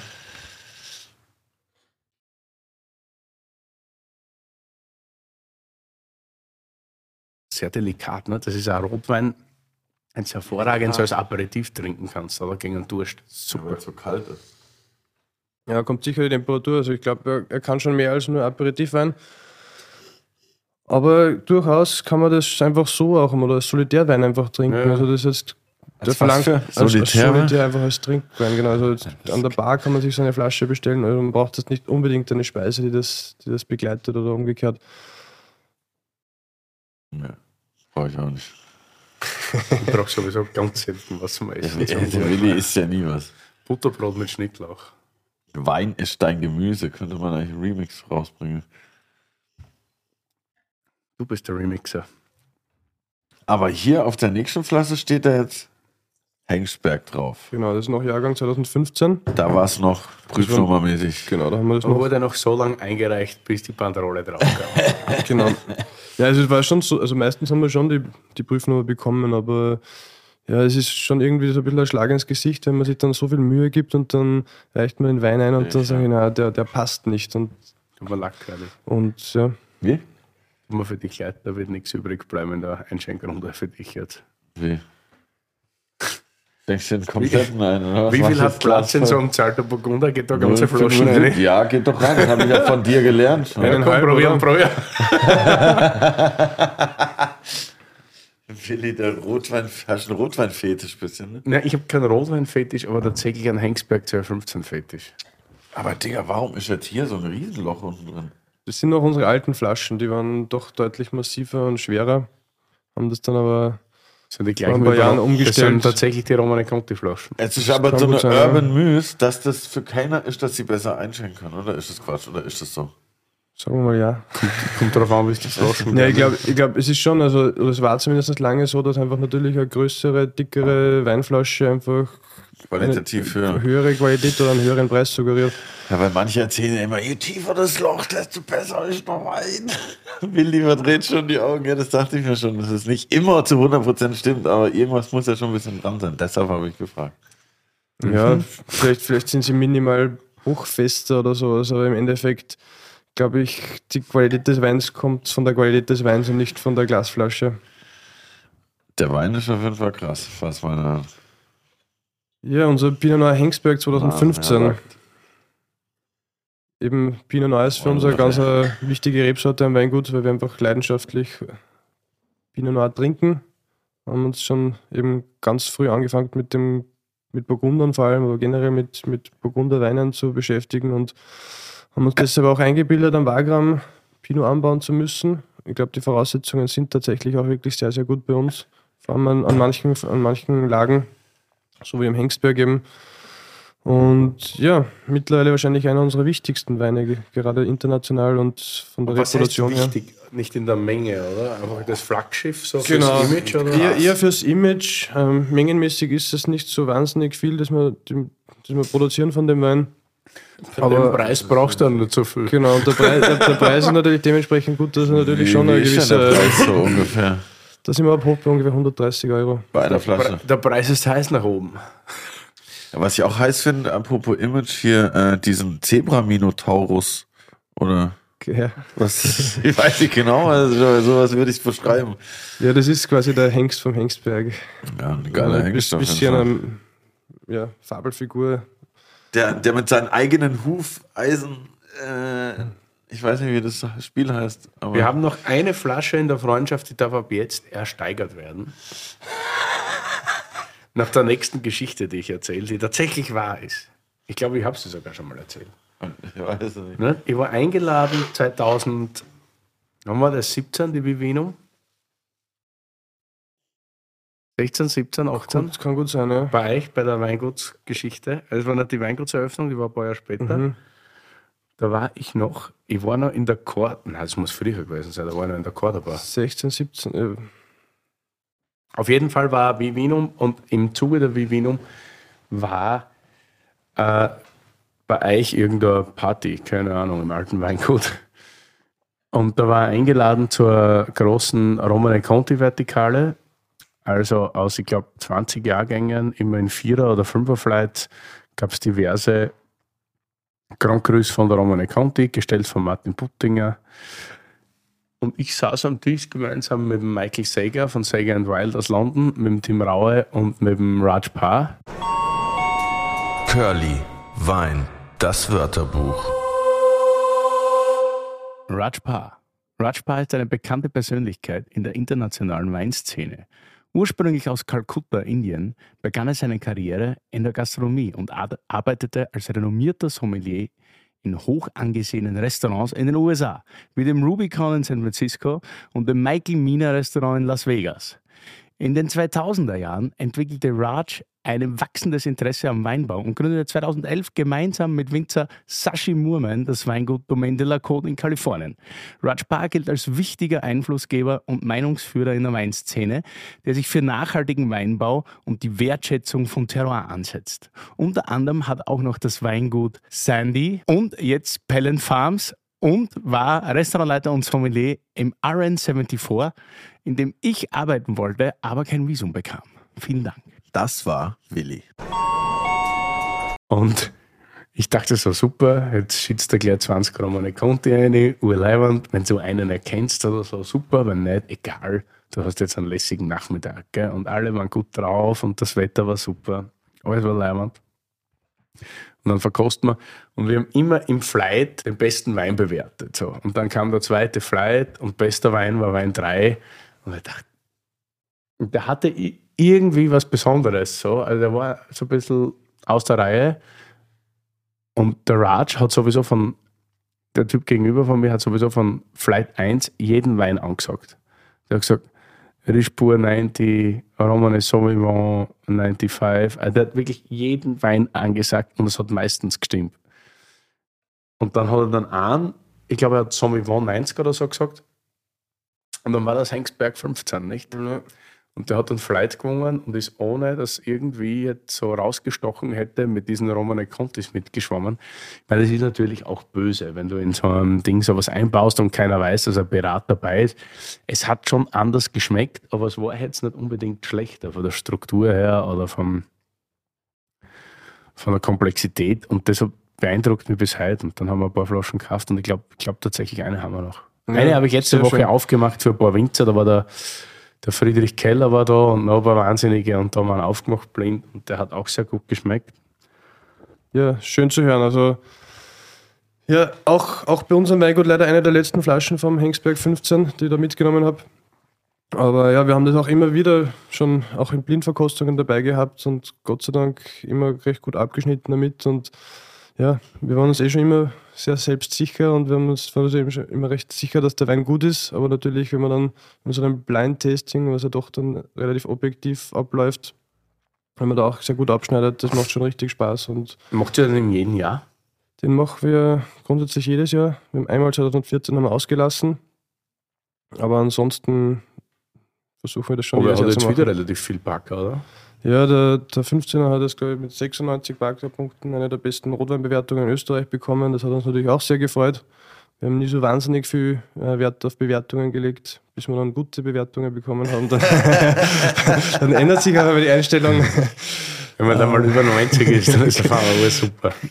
Nein, wir, haben uns, wir haben tatsächlich eigentlich nie, nie wirklich einreicht, also wir haben nie wirklich eingereicht äh, für Punkte, weil es uns gar nicht so sehr darum geht, das jetzt irgendwie in eine Zahl zu fassen. Und äh, wollen uns eben, wie gesagt, nicht unbedingt vorschreiben lassen oder irgendwie für einen Punkterichter oder für einen Bewerter die Weine machen, sondern wir wollen Weine machen, die uns selber schmecken und ja, sind jetzt aber eben durch diese hohe Bewertung bei, dem, bei manchen Weinen schon draufgekommen, dass das natürlich auch so manche Vorteile mit sich zieht, dass man zur Verkostung eingeladen wird, vielleicht die Wahrnehmung etwas, etwas anders oder besser wird. Aber ja, im Endeffekt ist es für uns nach wie vor, mein Gott, nicht, nicht wirklich relevant oder wichtig, wie viele Punkte wir bekommen. Also wenn uns selber der Wein schmeckt, ist uns das deutlich ja, lieber und wichtiger, wie, wie hohe Punkte zu bekommen. Ja, krass. Aber ja, natürlich beim, beim Hengsberg 15 war es natürlich schon auch so, dass wir, da waren wir schon ziemlich ausverkauft und dann hätten wir den Wein natürlich noch dreimal verkaufen können, wo wir ihn nicht mehr hatten. Und darum, ja, überlege ich mir schon gut, wo ich, wo ich so eine Flasche mitnehme.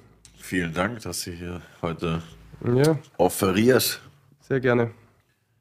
Ist wirklich saugeil, Mann. Ja. 17 November probiert, war auch gut. 17 haben wir es genau gerade am Markt gebracht. Oder den Rest am Markt gebracht. Den haben wir uns jetzt eben gut fünf Jahre später so einen Five Years Later Release ja. gemacht. Genau, das meine ich. Okay. Genau, ja. das ist geil. Also voll der Consumer-Service, finde ich. Wir würden das gerne bei allen Weinen machen. Das ist natürlich äh, nicht ganz realistisch, weil man braucht dementsprechend ja. Kapazität. Bei manchen Weinen macht es auch nicht unbedingt Sinn. Ja, und als Quereinsteiger ist natürlich das Finanzamt auch nicht so happy darüber, wenn man sagt, ja, jetzt legen wir mal die ja. nächsten acht Jahre machen wir jetzt keinen Umsatz, weil wir alle Weine auf die Seite legen. Und ja. Ja, ich finde, das ist halt geil, um Leuten, die das sich vielleicht gar nicht vorstellen können, wie das gereift dann nach fünf Jahren anders ja, schmeckt, so zu zeigen. So. Bei manchen Weinen wäre es tatsächlich schade, wenn man das zu früh auf den Markt bringt. Also wir haben schon immer wieder Weine wo wir uns einfach bewusst die gesamte oder einen Teil der Menge einfach wieder auf die Seite legen, aufheben und ja, dann einige Jahre später auf den Markt bringen. Ich glaube halt, sobald es daheim liegt, ist es immer in Gefahr geöffnet zu werden. das kenne ich leider auch so gut, ja. Solange man sich so einen Keller hat, wo man 100 Meter hinlaufen muss, bis du irgendwie die Katakomben Ja, aber gut, beim Clemens im Keller findet man durchaus andere Sachen, die man aufmachen kann. Genau, ja, man braucht okay. genug Alternativen, dann, dann funktioniert das schon irgendwie. Cool. Voll. Hast du denn noch eine Frage für den Herrn Willi dabei?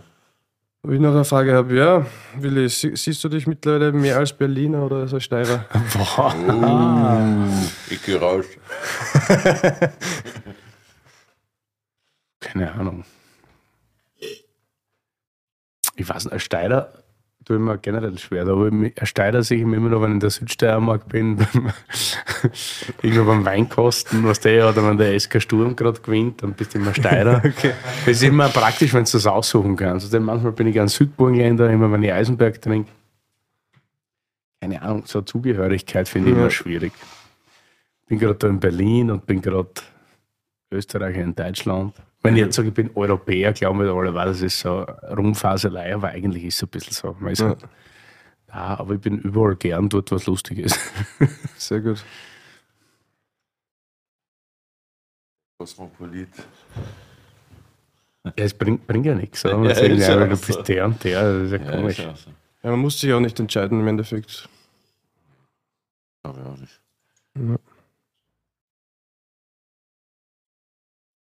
Okay. Für den Curly noch eine Frage? Ja, Curly, bei dir würde mich interessieren, wenn du nochmal deine Karriere neu starten könntest, würdest du dich eher für die Musik oder für Wein entscheiden? Das haben wir noch nie gehabt. To be honest, trotzdem für die Musik. Ähm, Aber jetzt bist du so wenig erfolgreich. keine Ahnung. Bro, ist nur Spaß, Alter. Ich bin ja, ich bin ja im Hintergrund aktiv, Digga, verstehst ähm, Ja, aber darum geht's gar nicht. Äh, sondern eher so, ich glaube halt, an Wein finde ich halt so geil, dass es halt äh, irgendwie so für mich immer noch diesen Amateur-Hobby-Charakter hat und, und ich das deshalb auch, glaube ich, noch manchmal vielleicht mehr genießen kann wie der Willi sogar, weil er sich dann immer mit gleichem Kopf macht und so überlegt, ah ja, also ich schalte halt meinen Kopf bei dem Wein nicht an, sondern eher aus und, und komme in diesen Genießermodus, ohne irgendwelche, an irgendwelche Image oder Preis oder whatever Gedanken mir zu machen, sondern für mich ist das eher noch so eine Spielwiese gefühlt, wie es bei der Musik am Anfang auch noch mehr war, aber je mehr man natürlich damit halt auch seinen Lebensunterhalt verdient, desto mehr macht man sich halt auch natürlich Gedanken. Und gezwungenermaßen, dann kann mir jeder erzählen, was er will. Das ist, das ist halt einfach so. Und ähm, ich hoffe, beim Weinen wird für immer so mein geliebtes First Hobby bleiben, was vielleicht schon einen berufsähnlichen Status hat, aber nie dieses, nie diese Ernsthaftigkeit erreicht, die, äh, die man sich vielleicht bei seinem Mainjob manchmal einbildet haben zu müssen, sage ich mal so. Natürlich wäre es geiler, wenn man alles immer von entspannt sieht, aber es funktioniert halt leider in, in, in der Realität nicht. Und deshalb äh, bin ich immer so voll happy, wenn ich so weiß, oh geil, morgen wieder Podcast-Aufnahme, chillig, geiler ich finde ja, du bist der, der mutigste Bro der Welt, weil ich habe nach zwei Jahren Teruan Athleten habe ich mal so drüber nachgedacht, wie ist das eigentlich so mit, mit Curly oder wenn wir mal tauschen würden. Das ist so, ich habe eigentlich, ich kann ja nur verlieren eigentlich hier, weil jeder erwartet, dass ich bringe die Monsterfragen, ich habe die ge- Gespräche und das und ich weiß dann immer alles. Und dann denke ich mir so, aber das ist so viel Mut bei dir, sich in eine Folge zu setzen und von Haus aus zu sagen, ja, ich habe keine Ahnung, ich stelle irgendwelche Fragen, egal ob ich mich blamier oder nicht. Und gerade in der Branche ist ja nur Blamage, weil das sind ja großteils. Aber du kannst dich auch noch Zum Beispiel, ich hätte nie den Mut, mich in einen Musikpodcast mit dir zu setzen und irgendwelche blöden Fragen an renommierte Musiker zu stellen. Fuck, Steve, müssen wir jemand anders suchen. nee, aber ich glaube, ich verstehe das voll, aber ich glaube so ein bisschen, du kannst dich ja auch nur blamieren, äh, wenn du Angst davor hast. So, weil mir ist es halt egal, ob jetzt irgendein krasser, super Top-Winzer aus der Mode jetzt denkt, was für ein äh, Idiot. Ich versetze mich halt eher so in die Leute rein, die jetzt da draußen dann rumlaufen und denke mir so, was, der würde wahrscheinlich Ja, lieber ist das super. halt hören oder das fragen. Und ich finde halt auch, dass die ganzen Gäste, die wir haben, zumindest wenn sie da sind, alle voll chillig sind. Deshalb, ja, ich bin da auf jeden Fall happy, aber ich würde mich, glaube ich, fürs gleiche, für den gleichen Way entscheiden. Ja. Ja, glaube ich schon. Aber wo wir jetzt gerade schon wieder bei der Musik sind und ich der King der Überleitung bin, hast du nicht auch einen Song dabei für unsere phänomenale Terwan Adiletten Playlist? Natürlich. Ähm, ja, eine meiner Lieblingsbands aus Österreich momentan ist Kari Kari und ihr, ihr Main-Song Summer Sun. Wie heißen die? Kari Kari. Hervorragende Kari. Band. Genau, Die spielen jetzt auch bald bei eurem Fest. genau ja. Eben auch gut befreundet mit denen mittlerweile und äh, ich finde die Musik ganz großartig. Es geht so ein bisschen in diese ja, Filmmusik-Genre-Richtung, so Quentin Tarantino Filmmusik, Soundtrack-mäßig und ja, Kari Kari Summer Sun.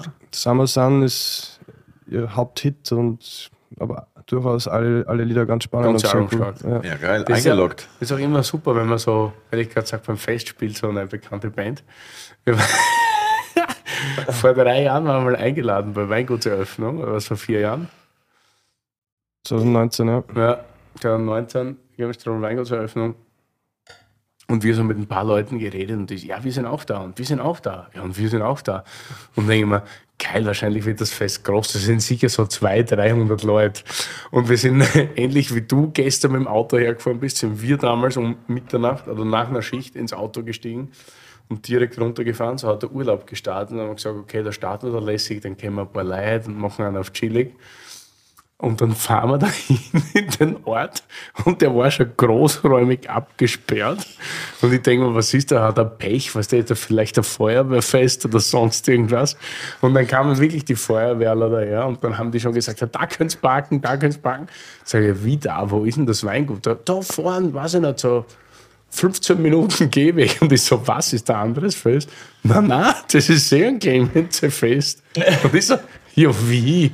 Wie viele Leute sind da? Und er so, ja, 1500. Alter, was, hä? Ja, na- nein, das ist schon ein bisschen ausgeartet dann. Also es, man, man eröffnet so ein Weingut natürlich nur einmal und Österreich ist Woodstock mein einfach. Vater lebt schon ein bisschen in Superlativen und wir haben das schon von Anfang an groß geplant gehabt, aber es ist dann irgendwie immer größer geworden, immer größer geworden. Es sind dann am, am Tag des, der Veranstaltung natürlich dann noch viele unangekündigt gekommen und ich glaube am Schluss waren es dann mit Akteure und so weiter gut 2000 Leute, die bei uns am Grundstück waren und ja, war schon ganz eine Es war, lustige sicher, Sause. es war wie eine Weinmesse, nur mit richtig, nur, dass sich keiner geschämt hat, wenn er voll besoffen war. Und dann noch mit so einer geilen Atmosphäre, da war hinten so ein, so ein Badehaus oder so mit Naturteich. Da haben, wir ein paar Leute, da haben wir ein paar Leute gegrillt, was jetzt im raue Küche und so weiter. Marco Barth hat übrigens auch da, Da, gegrillt, ich glaube, ah, hat okay. verpasst. Dann aber- irgendwann hat sich der Tim die Kochjacken obergerissen, ist in den ersten Stock gegangen vom Badehaus und vom ersten Stock einfach reingesprungen nicht, nicht nur die Kochjacke Das hat sich runtergerissen. Lecker ja. Das war eine richtig geile Party. Hoffentlich bald wieder. Ja, ich glaube, ganz so groß werden wir es nicht mehr anlegen, aber so im etwas kleineren Rahmen Wir sind dabei. werden wir es wieder, werden wir es wiederholen. Ja. Sehr Voll gern. geil. Live Act Curly. Ja, safe. Apropos nicht erfolgreich. Arschloch.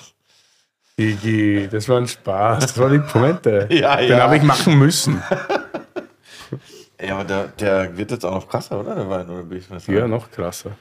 Alter, der Nee, riecht richtig echt gut. phänomenal. Haben wir echt alle, die haben alle sehr gut heute, die waren alle offen. Auch der Brandzeck, also um jetzt den Martin Goyen zu nahe zu treten. Nein, aber die Weine brauchen oft ist Ja, oft. sicher. Also der, der Martin arbeitet eben auch ganz gerne mit Reduktion und das, das braucht Ich mag die Weine echt gerne. Dekanter, Ich wenn glaube, man das mittlerweile direkt aus der vier oder Flasche fünf auf der probiert. Karten, aber normal braucht es immer so mindestens eine Stunde oder was. Und das war echt Genau. Ja, vielleicht, dass wir vergessen haben, noch dazu im, im Eisbad. Ja. Wir haben auf jeden Fall ein krasses Line-Up heute am Start hier, fand ich. Richtig gut. Super. Wo geht die Reise hin? Noch so zum Schluss? Wird mehr Lust passieren oder wird mehr. Oder wird, bleibt ja, das jetzt so? die, die Lustwein-Serie ist ja schon ein bisschen ausgebaut worden, wird sicher so Schritt für Schritt etwas relevanter werden.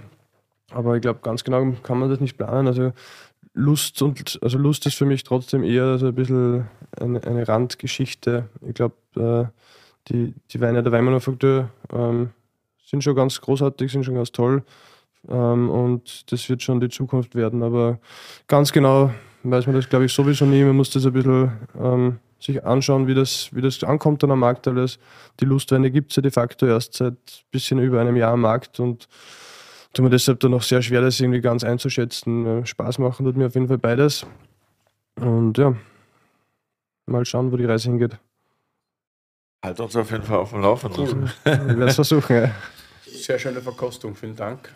Dass du da warst. Sogar Ja, mit dem dann Auto hergekommen. Ist Ja, mir sehr zu danke schätzen. auch. Freut mich sehr. Cheers. Wie lange bleibst du jetzt? Vier, fünf Tage? Vollgas Berlin oder was? Genau, wir werden noch ein paar Tage anhängen und ein Ja, bisschen. morgen gibt es erstmal Spargelparty in der Freundschaft. Genau, morgen mal Freundschaft, Rauer hast heute am. Abend noch, genau. Dann zum Standard Serious Pizza auf der Pizza am Samstag und Geil. so eine kleine Kulinarik-Tour durch Berlin machen. Und der Standard und war man noch nie, glaube ich. Oder? Hat schon mal wer die Standard vorgeschlagen? Standard West, Mitte oder Prenzlauer Berg? Jetzt kommt noch die tricky Frage.